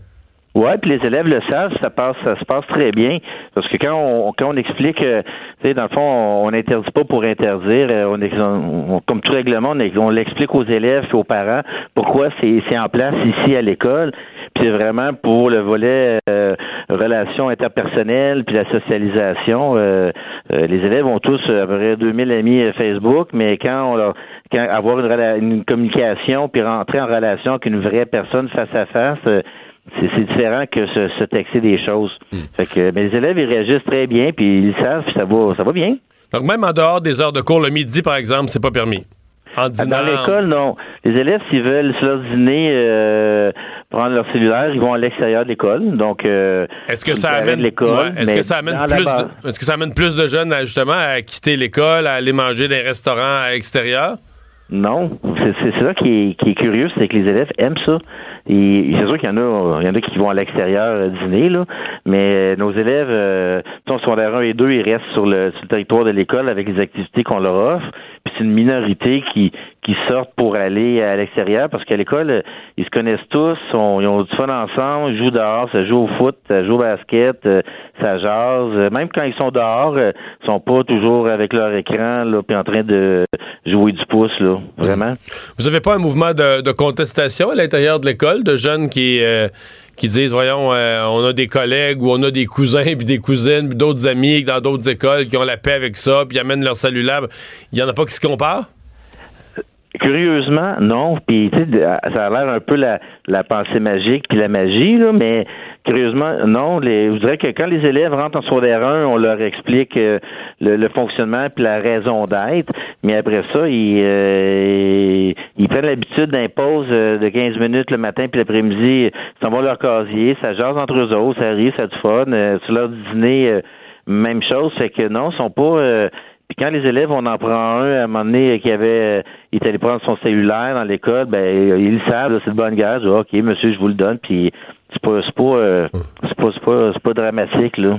Est-ce qu'à la pause, euh, ils peuvent aller le consulter? Parce qu'exemple, des fois, les cellulaires, c'est aussi euh, pour l'aide parent. là, C'est une occasion de parler à ton jeune. euh, euh, je vais aller te chercher, je pourrais pas aller te chercher. Prends l'autobus. Des messages comme ça qui sont de, de fonctionnalité. Est-ce que le jeune a la possibilité d'aller le, d'aller le voir ou carrément on enlève Ben, la ce moyen de communication? Ouais, ben à la pause, s'il va aller à l'extérieur, euh, il va, puis il va, il va aller à l'extérieur. Dehors. Puis nous, ouais. Puis nous, ce qu'on dit aux parents, c'est si quand vous avez des urgences, vous venez chercher un élève, votre enfant ou tout, ben le secrétariat, il, on répond tout le temps. Fait que beaucoup, puis je vous dirais, il y a beaucoup de parents, il faut pas dire c'est 100%, mais beaucoup de parents qui appellent pour dire bon, j'ai cherché mon enfant à telle heure, puis euh, on fait le message dans les classes parce que il y a le prévu, mais il y a souvent aussi toute la gestion de l'imprévu. Puis euh, non, il n'y a pas personne qui se sent en, en grand manque de, de cellulaire. Au contraire, ils sont apaisés, ils sont, euh, sont, récep- sont plus réceptifs, moins distraits. euh, Non. L'expérience a l'air à bien se, se vivre chez vous. Merci beaucoup de nous avoir parlé. Ben, ça me fait Au revoir. plaisir. Au revoir. C'est pas moi qui est chroniqueur techno, là. Je trouve ça une très bonne idée. Je suis pas si sûr. Ben, je, je- ben là, il a l'air à dire, je suis impressionné de ce qu'il me dit à quel point ça va bien. Faudrait peut-être Parce qu'à un moment donné, là, t'es dans une. euh, T'es, t'es dans une communauté, là. T'as- tes amis sont supposés être là. là. Qu'est-ce que tu ferais toutes les pauses sur ton cellulaire, à part te couper du reste du monde? là? Tes amis sont là, là. Ils n'ont pas se poser qui tu vas texter, là, qui tu vas. À part perdre ton temps? Euh, mes, mes parents, ils me textaient pas dans la journée là, pour me dire rien là. Il y avait rien à me dire. Ben. Je veux dire, on se parlait le soir. Là. Mais je vois pas c'est quoi la perte. Non, Au non, contraire, je de préserver encore. Faci- c'est facile, là, tu l'amènes pas de la journée. Euh, on Mais les tout- spécialistes toi, de la t'avais pas de technologie- cellulaire à l'époque. puis- Non, je comprends, mais les spécialistes de la technologie disent justement le cellulaire n'existait pas à l'époque. Là, il existe, il fait partie de la vie. Puis si les jeunes, si l'école doit éduquer les jeunes à la vie, mais il doit aussi les éduquer à la vie avec un cellulaire. là. Donc, ça veut pas dire qu'il est permis tout le temps, puis en classe, puis de tricher. en- Mais un encadrement. Je comprends, mais je veux dire, on- dans la vie, il va y avoir de la drogue, puis il n'y aura pas de drogue. euh, Tu peux, tu, peux pas garder de Non, drogue dans ton casier pour en prendre de temps en temps. Je comprends. Mais je comprends que c'est une comparaison douteuse, mais je trouve intéressant de il- donner. C'est la seule chance que tu auras de donner à ces jeunes-là de dire c'est possible la vie déconnectée. Là. Sinon, ça paraît une impossibilité. Tu vas être né là, mur à mur avec un iPad puis un iPhone. puis T'as un iPhone toute la journée, t'as ton téléphone cellulaire toute la journée, puis le soir, tu sors le iPad, puis après ça, l'ordi, puis ben là, t'as une chance d'être de te rappeler Ouais. que ça existe, ça être coupé du monde. Opération euh, de sauvetage de SNC Lavalin jusqu'à un certain point, qui est en train de coûter très cher à M. Trudeau. Euh, là, il est rendu avec une, en année électorale, une enquête de la commissaire à l'éthique sur le dos. Oui, enquête qui était réclamée par, euh, ben, par autant le- le- les conservateurs que les néo-démocrates. Enquête qui sera ouverte sur les questions éthiques soulevées par le Globe and Mail, on sait la semaine dernière, entourant une possible ingérence politique du bureau du premier ministre Justin Trudeau pour éviter un procès à SNC-Lavalin. Euh, le NPD est sorti aujourd'hui en disant dans un communiqué que leur demande euh, avait été acceptée, demande faite à Mario Dion, le commissaire au conflit d'intérêts et à l'éthique de faire enquête. Alors c'est euh, accepté, ça ira de l'avant euh, et il faut dire que ça arrive quelques heures tout ça après qu'un premier député libéral euh, sorte lui-même pour demander une enquête. C'est le cas d'un député du Nouveau-Brunswick, Wayne Long, qui dit je crois qu'une enquête complète et transparente est nécessaire pour s'assurer que les électeurs de ma circonscription et tous les Canadiens puissent avoir confiance en la véracité des réponses qui ont été données. Évidemment, Trudeau avait fortement nié, ben, fortement, avait nié euh, ces informations euh, du, Globe and Mail. Alors, il y aura enquête. Est-ce que ça va blanchir? Ça peut faire mieux, là. Dans le fond, ça peut dissiper les doutes sur cette question-là ou l'inverse. Mais bon, l'enquête euh, suivra son cours. On va parler de cette histoire qui est arrivée dans mon coin de pays, tout près de Rivière-du-Loup, à Saint-Antonin. Au début, on se demandait qu'est-ce que c'est que cette histoire-là? Une jeune fille qui a quand même été blessée euh, parce qu'elle marchait sur le trottoir et elle a reçu une pomme. Ouais, Dans- pomme en plein le visage, euh, par un- quelqu'un dans un véhicule. Alors, on peut s'imaginer quand même, ça peut au début, tu vois une pomme. Mais une pomme en pleine face, En mouvement, provenant ouais, ouais. d'un véhicule en mouvement, euh, surtout sur un enfant, ça peut faire du dommage. Mardi dernier, Léa, Léa Rose Chouinard, qui retourne à l'école à Saint-Antonin, dans le Bas-Saint-Laurent, à pied, sur, sur l'heure du dîner, avec son grand frère de seulement 10 ans, et voit une, en une voiture qui passe. Et on voit des enfants en train de la pointer du doigt en riant, lance une pomme qu'elle reçoit en plein visage, euh, se rendre à l'hôpital, douleur à l'œil. Heureusement, elle ne gardera pas de séquelles euh, physiques de, de, cette, euh, de cet événement-là. Mais il y avait quand même enquête de la Sûreté du Québec pour cette agression. Et finalement, c'est un jeune d'âge mineur qui s'est rendu euh, aux policiers à la suite de cette histoire-là de pomme lancée. Le père du jeune qui s'était présenté au poste de police jeudi soir dernier pour demander des conseils sur la, la, marche à suivre. C'est du moins ce qu'a raconté la mère de la victime dans ce dossier-là. Alors, euh, le jeune a rencontré les policiers le lendemain matin. Euh, la bonne nouvelle là-dedans, c'est que la jeune fille de 8 ans, est contente de savoir qu'elle n'était pas visée personnellement. Alors, c'est pas des ennemis ou elle a été choisie au hasard pour faire un, mauvais coup. Alors, une, une idée euh, niaiseuse comme ça qui mène à des blessures. Alors, les policiers, au moins, qui savent c'est qui. Semble être une, écoute, une niaiserie d'enfant. là. Alors, il y a quand même... euh, bon. Pas chanceux en même temps, parce que quand, tu lances une pomme d'un véhicule en mouvement, je veux dire, à 99% des chances, tu frappes pas quelqu'un d'en face, là. Je veux dire, Non, la probabilité, je veux dire, tu- je sais pas jusqu'à quel point il a visé, mais tu sais, tu passes sa rue, le véhicule est en mouvement, les gens sont en mouvement, c'est pas si facile, là. Plein bullseye, là, c'est Ouais, ouais, vraiment en plein dans l'œil, c'est très malchanceuse. En plus, je sais pas que le geste est intelligent, là, on s'entend que c'est une... Mais, euh, donc là, on sait pas encore, est-ce qu'il y aura des accusations contre Bah, le jeune homme ou pas? Le jeune a été libéré, dossier soumis au directeur des poursuites criminelles et pénales qui va déci- décider s'il y a des accusations euh, ou pas. Euh, Peut-être que... Évidemment, une patente comme ça au tribunal de la jeunesse, il n'y aura pas une grosse sanction, là. Peut-être. Non. euh, Ben peut-être que d'être juste, tu sais, d'aller au poste de police, là, puis d'être questionné par des, euh, des adultes en uniforme, peut-être que déjà Peut-être qu'on va considérer que. déjà c'est peut-être une bonne leçon pour un, pour un jeune. Là. Alors, on ne connaît pas l'âge, par contre, il y a une bonne différence entre 17 puis, puis 11 là, aussi. On dit un jeune d'âge mineur. Alors, euh, ça peut quand même changer la, changer Ben, la donne. C'était un adolescent là, plus vieux qui, qui envoie des lance des pommes à des enfants en pleine face. C'est C'est sûr que, ouais. Pendant que les policiers en tiennent- vont en tenir compte, puis les procureurs aussi, là, euh, de l'âge de le. Du, du- du malfaiteur dans ce dossier. Euh, il y avait annonce ce matin euh, du gouvernement, euh, M. Legault qui était là lui-même, dans en fait en plein cœur de sa région, euh, juste à côté de sa circonscription.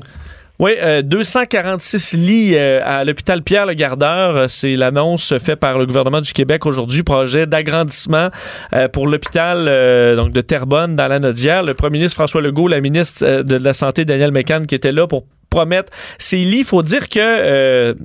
euh, Bon, euh, c'est pas un hôpital qui a 100 ans, là. Euh, ouverte il y a une quinzaine d'années. Rapidement, on avait compris qu'on avait fait un peu trop petit. Euh, au dire de Mme Mécan, il faut vraiment gra- agrandir l'hôpital selon les besoins démographiques du sud de la Naudière des 25 prochaines années. Le précédent gouvernement de Philippe Couillard avait euh, annoncé déjà, on a déjà passé à travers ça, le stade de l'annonce, c'était 150 lits il y a trois ans. Euh, promesse qui n'avait jamais euh, finalement vu le jour.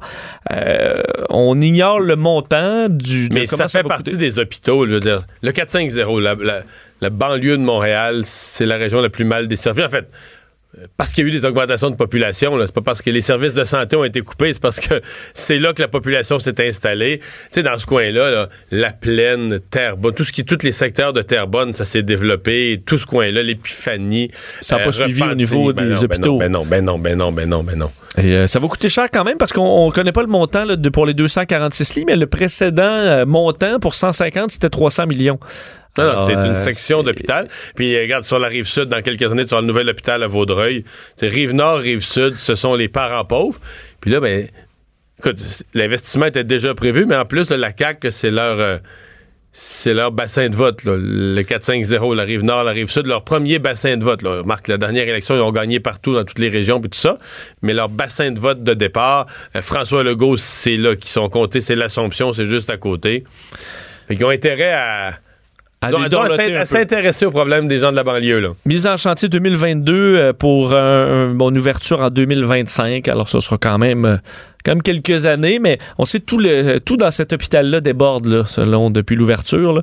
Alors, on aurait besoin euh, d'un petit coup de main. Mario Dumont et Vincent Dessureau. Le retour de Mario Dumont. Après l'avoir lu et regardé, il était temps de l'écouter.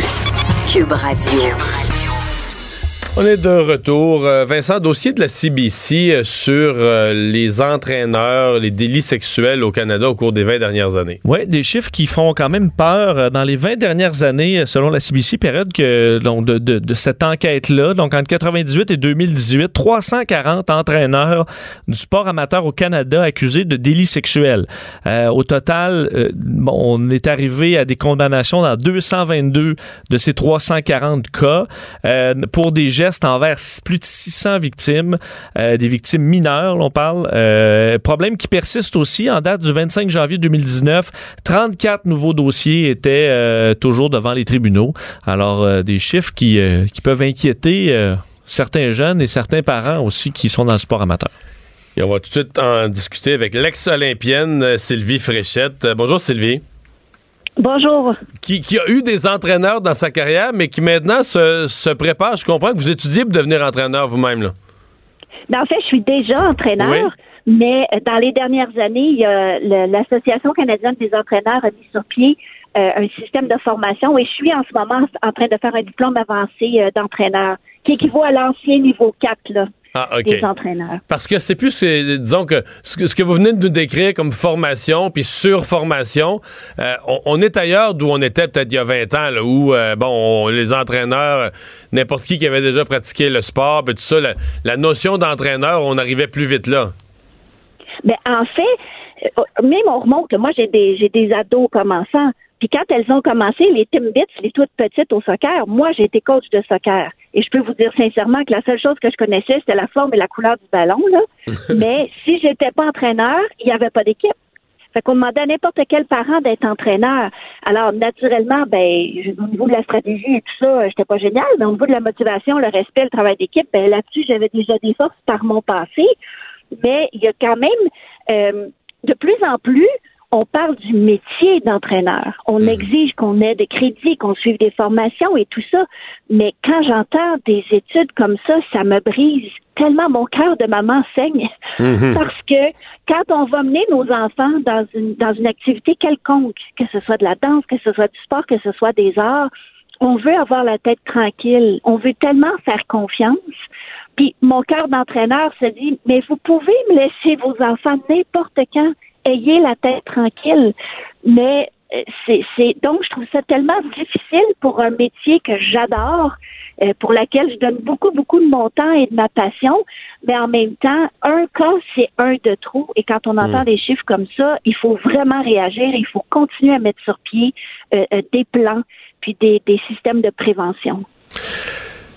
Est-ce qu'on peut dire que l'ensemble de, de, de l'attitude, ce qui est permis à des entraîneurs en termes d'approche, euh, de, de, comment on s'adresse aux joueurs, quand on exemple, ne serait-ce que quand on n'est pas entièrement satisfait de la performance, là, ou euh, la façon dont on touche ou ne touche pas les joueurs, euh, tout ça a changé beaucoup, là. Oh, énormément.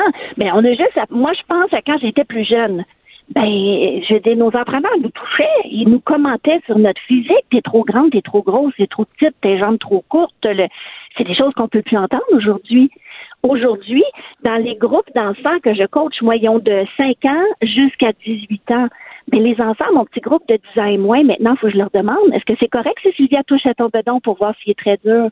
J'irai pas comme ça toucher à une enfant, ça lui demander la permission avant parce que aujourd'hui, on informe les enfants qu'on se laisse pas toucher par des étrangers, qu'on mais nous, en âge synchronisé, pour des raisons de sécurité, il faut toucher aux enfants pour les tenir bien droits puis leur faire sentir la ligne quand ils ont la tête en bas sous l'eau. Ils ont 7 ans, ils ont 6 ans.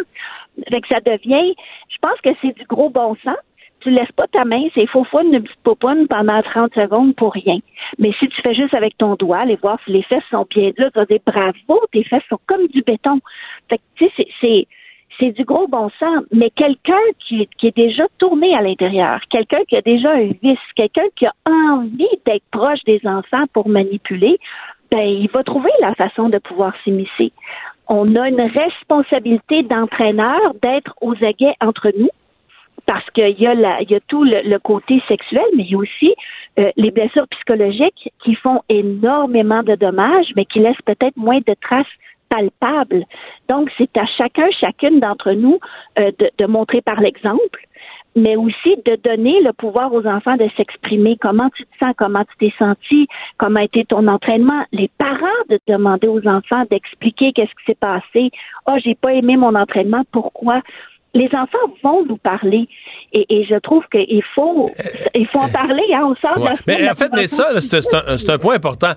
Est-ce que les enfants, en fait, est-ce que les parents sensibilisent davantage leurs enfants à ce qu'on ne doit pas tolérer? Parce que je pense que ça, là, vraiment, il y a, il y a 20 ans, ou ben, peut-être même moins, on faisait pas ça du tout, là. D'abord, on se méfiait moins.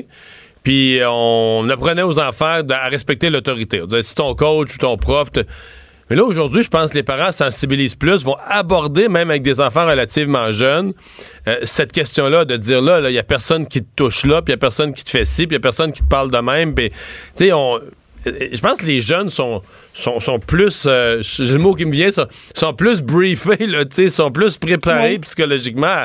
Si jamais une telle chose m'arrive, euh, c'est pas normal. Là. Ben, je pense que oui, les enfants sont plus briefés, mais je vais oser dire, ben, il faut dire que moi, dans mon environnement, je dire, au niveau physique, au niveau sexuel, j'en ai pas été témoin, j'en ai pas fait, puis je touche du bois, puis j'ai l'intention que ça continue encore très longtemps. Mais quand je vois les parents qui vont venir vers un entraîneur, c'est très souvent parce qu'ils sont pas satisfaits d'une décision qu'on a faite, parce qu'ils comprennent pas pourquoi leur enfant n'a pas progressé, pourquoi l'enfant n'a pas gagné, pourquoi. Alors, on dirait que la préoccupation première en ce moment des échanges qu'on a avec les parents, c'est pas au niveau de l'équilibre et du bonheur de l'enfant, c'est au niveau de la performance. Et, ça, des fois, je, trouve ça euh, incroyable parce que pour qu'un enfant performe, pas qu'elle gagne, mais pour qu'elle s'épanouisse, ben, il faut qu'elle soit bien, il faut qu'elle soit à l'aise, il faut qu'elle soit inclue. Donc, je, vous dirais que dans, dans, dans, le petit club que je gère, moi, ici à Saint-Jérôme, dans les équipes Québec que, j'entraîne et tout ça, mais ben, pour moi, c'est la qualité numéro un. C'est de redonner la responsabilisation à l'athlète de dire moi je te donne des outils, mais toi maintenant progresse. Et ce que j'espère qu'ils vont garder par la suite. Et selon moi, si les sphères émotives euh, sont, sont, bien comblées, ben, la performance va venir de soi après. Hmm.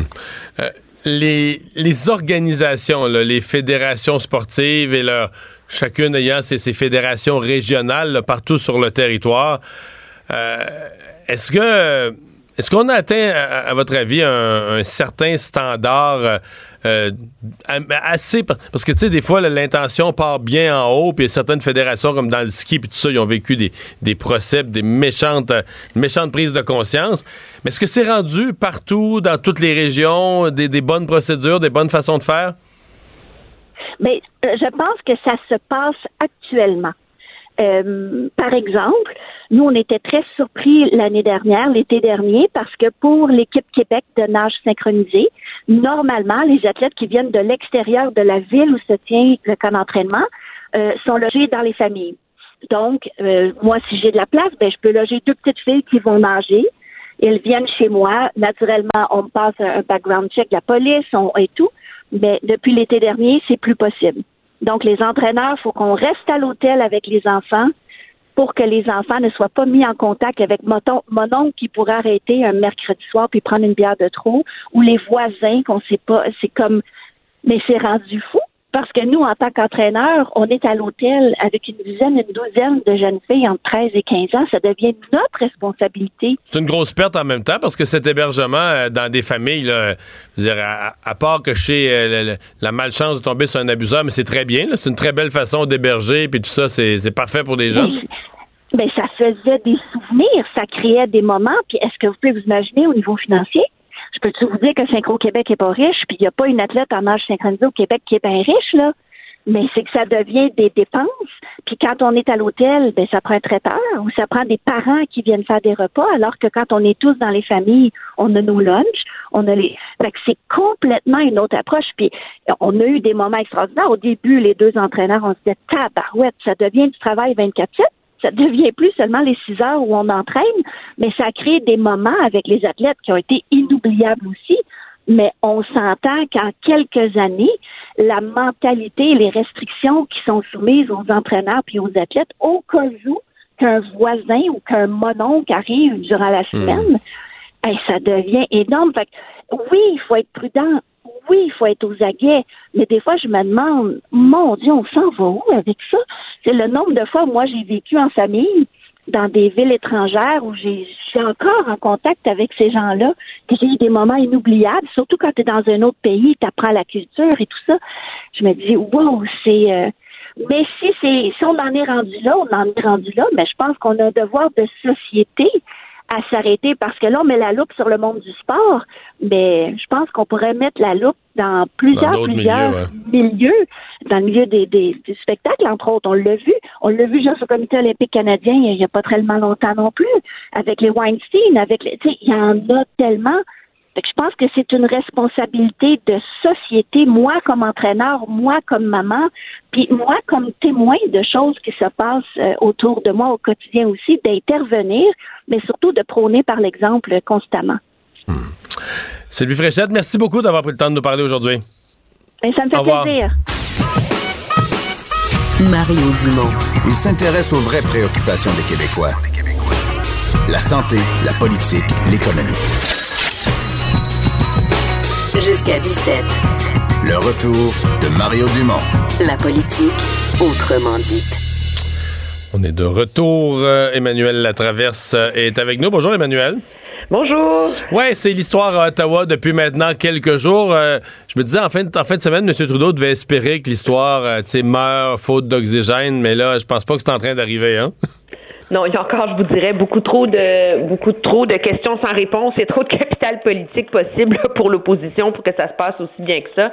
Euh, et ce qu'on voit, c'est vraiment les efforts du gouvernement pour essayer de donner l'impression qu'ils font preuve de transparence. Ce qu'on a appris aujourd'hui, première chose, c'est que le commissaire à l'éthique à Ottawa a accédé à la demande du NPD, donc va ouvrir une enquête sur le premier ministre seulement euh, et euh, en vertu d'un des articles du Code qui dit que le député ne peut se prévaloir de sa charge pour influencer la décision d'une autre personne euh, et qui pourrait porter, bénéficier et, et, favoriser les intérêts d'une entité. Donc, on voit, là, c'est est-ce que M. Trudeau a influencé Mme Raybould pour favoriser SNC-Lavalin.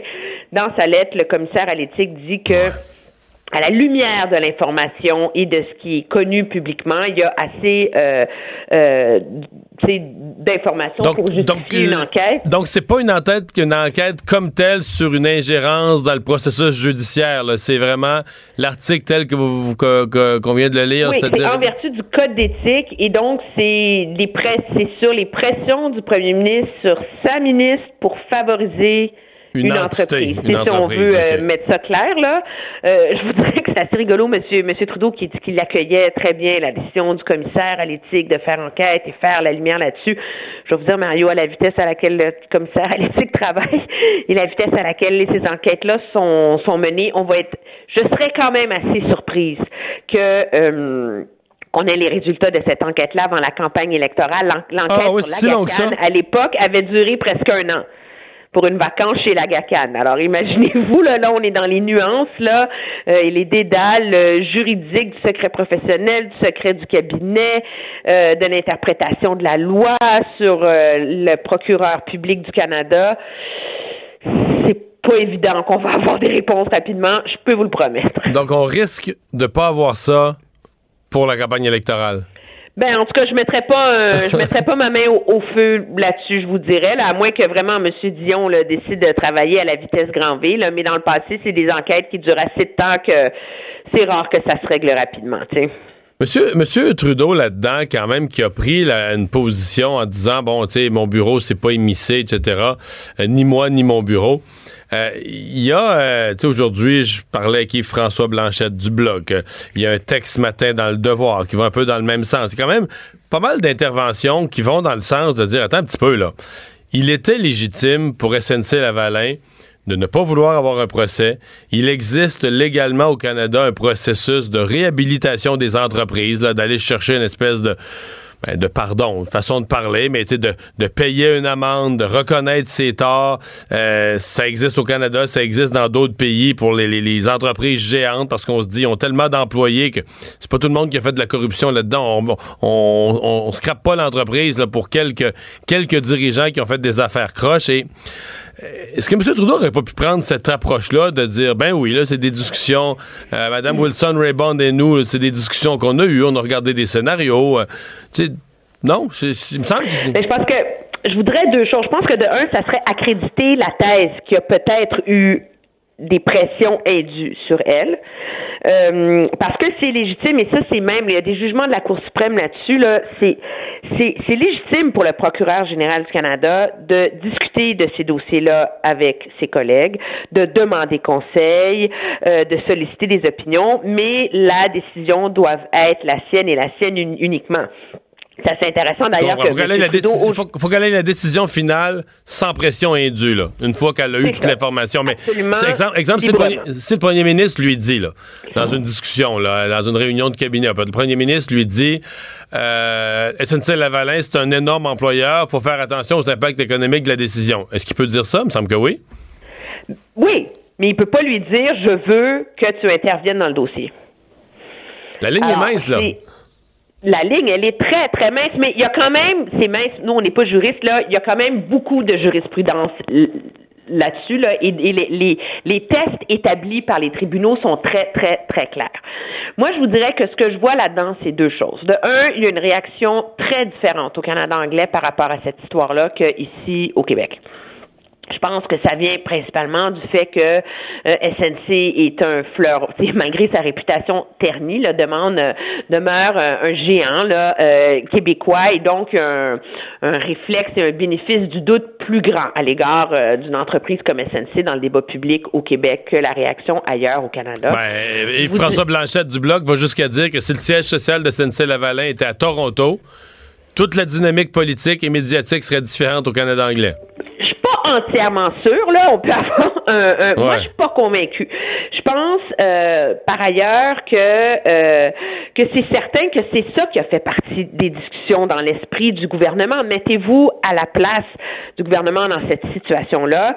Selon la loi, la ministre a le pouvoir d'intervenir et d'exiger qu'on fasse une entente avec SNC Lavalin contre l'avis du directeur des poursuites pénales, mais si elle le fait, il faut que cette décision-là et cette intervention-là soient euh, publiées dans la Gazette du Canada et que le gouvernement justifie son intervention. On comprend pourquoi, c'est on peut pas faire des deals par en arrière, en catimini, puis en secret. Donc, par souci de transparence, le gouvernement a droit euh, la, la, la procureure générale a le droit d'intervenir dans un dossier, mais elle doit le faire publiquement. Alors, il y a un coût politique à intervenir aussi, hein. Euh, c'est de dire à tout le monde, nous, le gouvernement, on va contre l'avis du procureur euh, public et euh, on décide d'intervenir pour imposer une attente à SNC-Lavalin, il y aurait eu un gros, gros, gros, gros débat public autour de ça. Et je pense que c'est, en tout cas, on, Mhm. verra à la lumière de ce qui va arriver, mais ça commence à être assez clair que c'est la nature de ces discussions-là à l'interne qui euh, qui pose problème et dont les gens ont des interprétations différentes. C'est ça, on veut rendre ça clair. Là. Monsieur Trudeau, son entourage disent qu'il n'y a pas eu de pression. Puis il y a des gens dans l'entourage de Mme Raybould qui, de toute évidence, ont parlé au Globe and Mail et ont dit que euh, qu'il y a eu pression sur elle. Là. Alors, je pense que c'est ça le débat. Monsieur Trudeau, c'est intéressant aujourd'hui là, parce que euh, il est à Vancouver. Il a dit qu'il a rencontré Mme Wilson Raybould deux fois et que dans le courant de sa conversation avec elle, elle lui a rappelé que M. Trudeau lui avait dit que c'était sa décision à elle seule. Mais là, c'est tout ce qu'on sait. Alors bon, mais OK. Mais est-ce que l'entourage de M. Trudeau a fait pression sur elle? Est-ce que est-ce que c'était des discussions ou des pressions? Il y a beaucoup, beaucoup, beaucoup de questions encore sans réponse. Et objectivement, on ne pourra jamais avoir les réponses à ces questions-là. Parce a des conversations tant que privées, Mme là, c'est Wilson ça. Raybould garde le silence, là. Ouais. Euh, Il y a un député libéral qui a décidé de s'en mêler, lui? oui, ça c'est. Il y a, y a rien. Hein, en politique, Mario, il n'y a rien comme un tyrannie. Hein? C'est toujours, toujours, toujours Mais bon. est-ce qu'il sait ce qu'il fait? ça- Je, me, je, posais- je regardais ça. Est-ce qu'il, est-ce que c'est un preux chevalier? Est-ce que c'est un nono? Est-ce qu'il sait ce qu'il fait? Ben, en tout cas, il, savait ce qu'il faisait en émettant une déclaration. Est-ce qu'il dit très clairement que ses expériences passées lui montrent que dans différents domaines, euh, seule euh, l'ouverture et la transparence euh, totale peuvent être la façon de trouver une issue à une situation comme celle-ci. Là. Je pense que ça reflète quand même un malaise dans l'esprit de bien des députés par rapport à ce qui est arrivé. C'est un débat qui chauffe beaucoup. Puis là, on a le temps d'en, d'en parler, mais vous voyez, c'est tout en nuances, ça, là. là. C'est pas noir ou blanc, là, ce débat-là. Et donc, euh, et donc, ça complique très clairement la vie euh, des, des, des libéraux. Et là, ce ballon-là va être entre les mains euh, des cinq députés libéraux qui siègent sur le comité de la justice et qui vont devoir, euh, qui ont donc la majorité et qui vont devoir décider si oui ou non ils permettent qu'il y ait une enquête parlementaire sur le sujet. Parce qu'évidemment, s'il par bloque, contre- s'il bloque, ça va hurler d'un parti d'opposition au cover-up et à la, au refus de faire la lumière, puis ça va être quelque chose. Ah ben oui, mais ça c'est certain. Monsieur Scheer n'arrête pas de publier des, des lettres. Il demande cette enquête-là. Il veut entendre Jody Wilson-Raybould, l'ancienne ministre, Monsieur Lametti, le nouveau ministre de la Justice, Katie Telford, la chef de cabinet de Monsieur Trudeau, Mathieu Bouchard, qui est son conseiller spécial pour le Québec, et Gerald Butts, qui est son secrétaire principal. L'enjeu, moi, je vous dis, c'est que tant que le gouvernement n'aura pas pris une décision sur qu'est-ce qu'il fait avec le secret professionnel des can- qui entourent les conversations entre Mme Jody Wilson-Raybould et le gouvernement, euh, cet, cet enjeu-là va continuer à leur coller à la peau. C'est intéressant aujourd'hui que M. Trudeau a lui-même remarqué que, parce qu'on lui a posé la question, si vraiment vous avez rien à vous reprocher, pourquoi vous levez pas le secret professionnel? D'autres premiers ministres l'ont fait dans le passé, dans d'autres dossiers.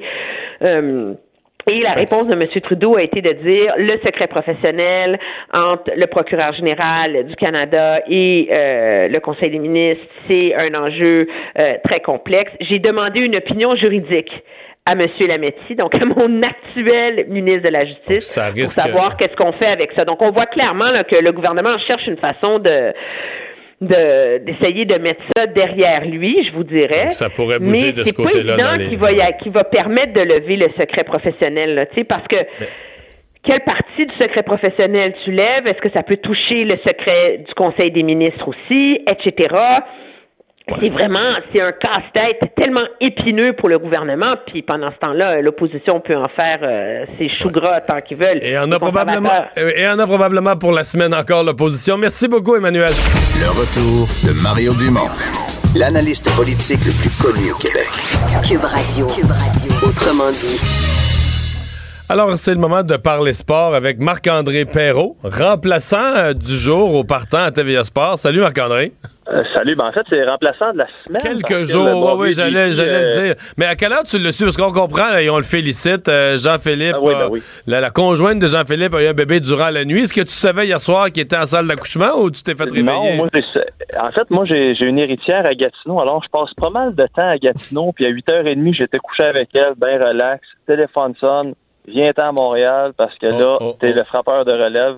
Mais euh, ça me fait bien plaisir. Puis, sais, c'est tellement. Euh, je suis vraiment content pour lui. Puis, c'est le fun. Ça, ben oui. ça change le mal de place un peu parce que d'habitude, donc, tu, tu, le sais, je me promène dans, dans le vestiaire du Canadien, je me promène sur la route. Donc, là, ça, ça fait du bien. Euh, un beau match de hockey samedi soir. performance impressionnante du Canadien. Prolongation décevante. Je sais qu'on est chialé, on a trois points sur quatre contre deux grosses équipes, mais dire, la prolongation, tu restes vraiment laid sur toute la ligne. Là. Laid quand on avait l'avantage numérique, puis il n'y a pas de tir au but. Puis laid aussi là, quand euh, la minute c'était 3 contre 3, on met nos joueurs défensifs sur le jeu, puis ils se font pas passer une dans 4 secondes. Ouais, ben, c'est, écoute, oui, c'est vrai que c'est un peu négatif, euh, parce que, tu sais, si on regarde ce que Michel Terrien aimait appeler le big picture, là, ben, le Canadien est allé chercher 8 points sur 10 en, en, revenant du match des étoiles, puis non, puis samedi, on a eu un match, là. Ah, écoute, tu sais, puis je pense que si on recule un petit peu plus contre les Jets, ça a été, tu sais, je te disais, je suis le Canadien, ça fait cinq ans que je suis là, puis je me souviens pas d'avoir un plus beau match, une plus belle performance que le Canadien a, donné contre les Jets. Là, oui, samedi, c'est sûr que c'est dommage. Puis, tu sais, le point que tu amènes qui, qui, qui, est vraiment important à souligner, puis qui est le fun, puis ça, ça donne sujet à débattre, c'est vraiment pourquoi on a Dano, Lekonen à la glace, quand l'autre bord, t'as euh, des gars comme Tavares, t'as Marner. C'est comme si on joue le 3 contre 3 comme si c'était un désavantage numérique. Moi, je le comprends comme ça. Julien a tellement ben, pas confiance qu'il joue le 3 contre 3 comme si c'était un désavantage numérique. Ben, la stratégie, c'est de prendre le contrôle de la rondelle. Puis, tu sais, quand t'as Philippe Dano qui prend la mise au jeu, tes chances sont bonnes d'aller chercher la rondelle ou de la récupérer. Mais si tu perds justement le contrôle, contre des gars comme ça, ben là, tu te retrouves, tu sais, je veux dire, 3 contre 3, c'est comme si c'était au match des étoiles avec trois gars qui pratiquement être au match des étoiles, puis là, ben, ça donne ce que ça donne. Tu sais, faut pas oublier non plus que euh, le Canadien avait une belle occasion parce qu'ils ont commencé cette euh, prolongation-là à 4 contre 3 parce qu'il y avait une punition du côté des Maple Leafs. Tu sais, on le dit souvent, puis on le répète, puis on l'a vu cette année, tu sais, que, que le jeu de puissance ne marque pas c'est quelque chose. 4 contre toi, il y a de l'espace. absolument rien. Ben là, c'est ça. Quand il se passe rien, ben là, c'est non seulement tu perds le momentum puis tu le donnes à l'autre équipe, mais tu sais, il faut vraiment se concentrer sur le fait que le Canadien est allé chercher quand même un gros point face à une puissance de la Ligue. Tu regardes le classement général, puis je me répète depuis quelques semaines, mais si quelqu'un avait dit que le Canadien se retrouverait là un 11 février, je pense que tout le monde aurait signé. Fait que, tu sais, c'est, je pense qu'il faut, faut célébrer ce qu'on a eu à date. Puis ça a été tout un spectacle. Puis n'importe quel amateur de hockey, le partisan du Canadien n'est pas content. L'amateur de hockey se dit Wow. Marc-André, le temps file. Je veux quand même qu'on parle de cette euh, transaction aujourd'hui du, Canadien qui va chercher Nate Thompson, un vétéran de 34 ans. Euh, bon, qui n'a pas des, euh, des, statistiques incroyables, mais est-ce qu'il peut donner un coup de main à notre quatrième trio? Ben, aucun doute là-dessus. Je pense que le, on le sait en séries éliminatoires, c'est la profondeur qui va faire la différence bien souvent. Puis on a jugé que le quatrième trio, avec raison, dernièrement, c'est pas nécessairement facile. Il n'y a pas assez de buts je pense que c'est quatre buts au total là, pour les, les, Mais ils en font, la, euh, vérité, c'est qu'ils en font jamais. Puis contre Toronto, ben, il en a accordé deux en première période. c'est ça. Ben, le jeu, exactement. Puis, là, ça marche plus. Tu sais, un quatrième trio, là, on le sait. En gros, c'est, euh, mettons, euh, brasser un petit peu la cage, imposer le rythme, mais surtout peut-être reposer les trois autres trios. Mais faut pas que tu te fasses compter de but. Ça marche pas. Puis tu sais, quand t'as des gars qui sont à moins 9, moins 8, moins, ça, ça marche pas. Euh, puis c'est très dommage parce que, tu sais, euh, bon, il y a Udon, Deslauriers, deux bons Québécois, euh, Pecto aussi, tu sais, qui est un gars qui, qui, qui vient de la place, mais force est d'admettre que le travail n'a pas été fait. Puis là, il y a Lewis aussi qui s'en vient parce que euh, ça, c'est un échange, tu sais, à première vue, c'est peut-être mineur, c'est peut-être un échange de problèmes, mais moi, j'ai très, très hâte de voir Dale Lewis arriver. D'ailleurs, ce matin, euh, s'est entraîné avec le Rocket de Laval. Après ça, on le rappelle, lui va être là demain à l'entraînement. J'ai très hâte de voir où est-ce qu'on va le placer. Euh, dans le cas de Thompson aussi, est-ce qu'il va déloger un gars? Parce que, tu sais, tu le sais, c'est comme n'importe quoi dans le sport, comme dans la vie. Euh, la chimie, c'est important. Là, si t'arrives, puis tu passes un gars comme Delaurier qui a mangé des tapes sur le nez pour ses coéquipiers, puis qui en a donné pour les défendre, puis là, t'arrives avec un Thompson. Ça peut décevoir. J'ai hâte de voir ça, mais c'est de la profondeur au bonhomme. Ben, merci Marc-André, à demain salut. Et Vincent, on surveille ce qui se passe à Sherbrooke ce soir. là. Hein? Oui, séance euh, extraordinaire du conseil municipal à 19h avec une, rencontre à huis clos avant pour parler du dossier des Jeux de la francophonie. Donc, c'est là que les élus vont décider euh, de prendre position dans ce dossier. mais les informateurs me disent que le maire est pas chaud. OK. Ben, Mais là, il y a eu de la visite. On le comprend, oui. Euh, ministre des Relations internationales et de la francophonie, Nadine Giraud, qui était là aujourd'hui, va faire rapport au, bon, à François Bonnardel, Isabelle Charest, Nathalie Leroy, ses collègues sur le sujet. Alors, ça va un peu dans ce dossier-là. À suivre. Merci Vincent. Merci à vous d'avoir été là au cours des deux dernières heures. On se retrouve demain, 15h. Cube Radio.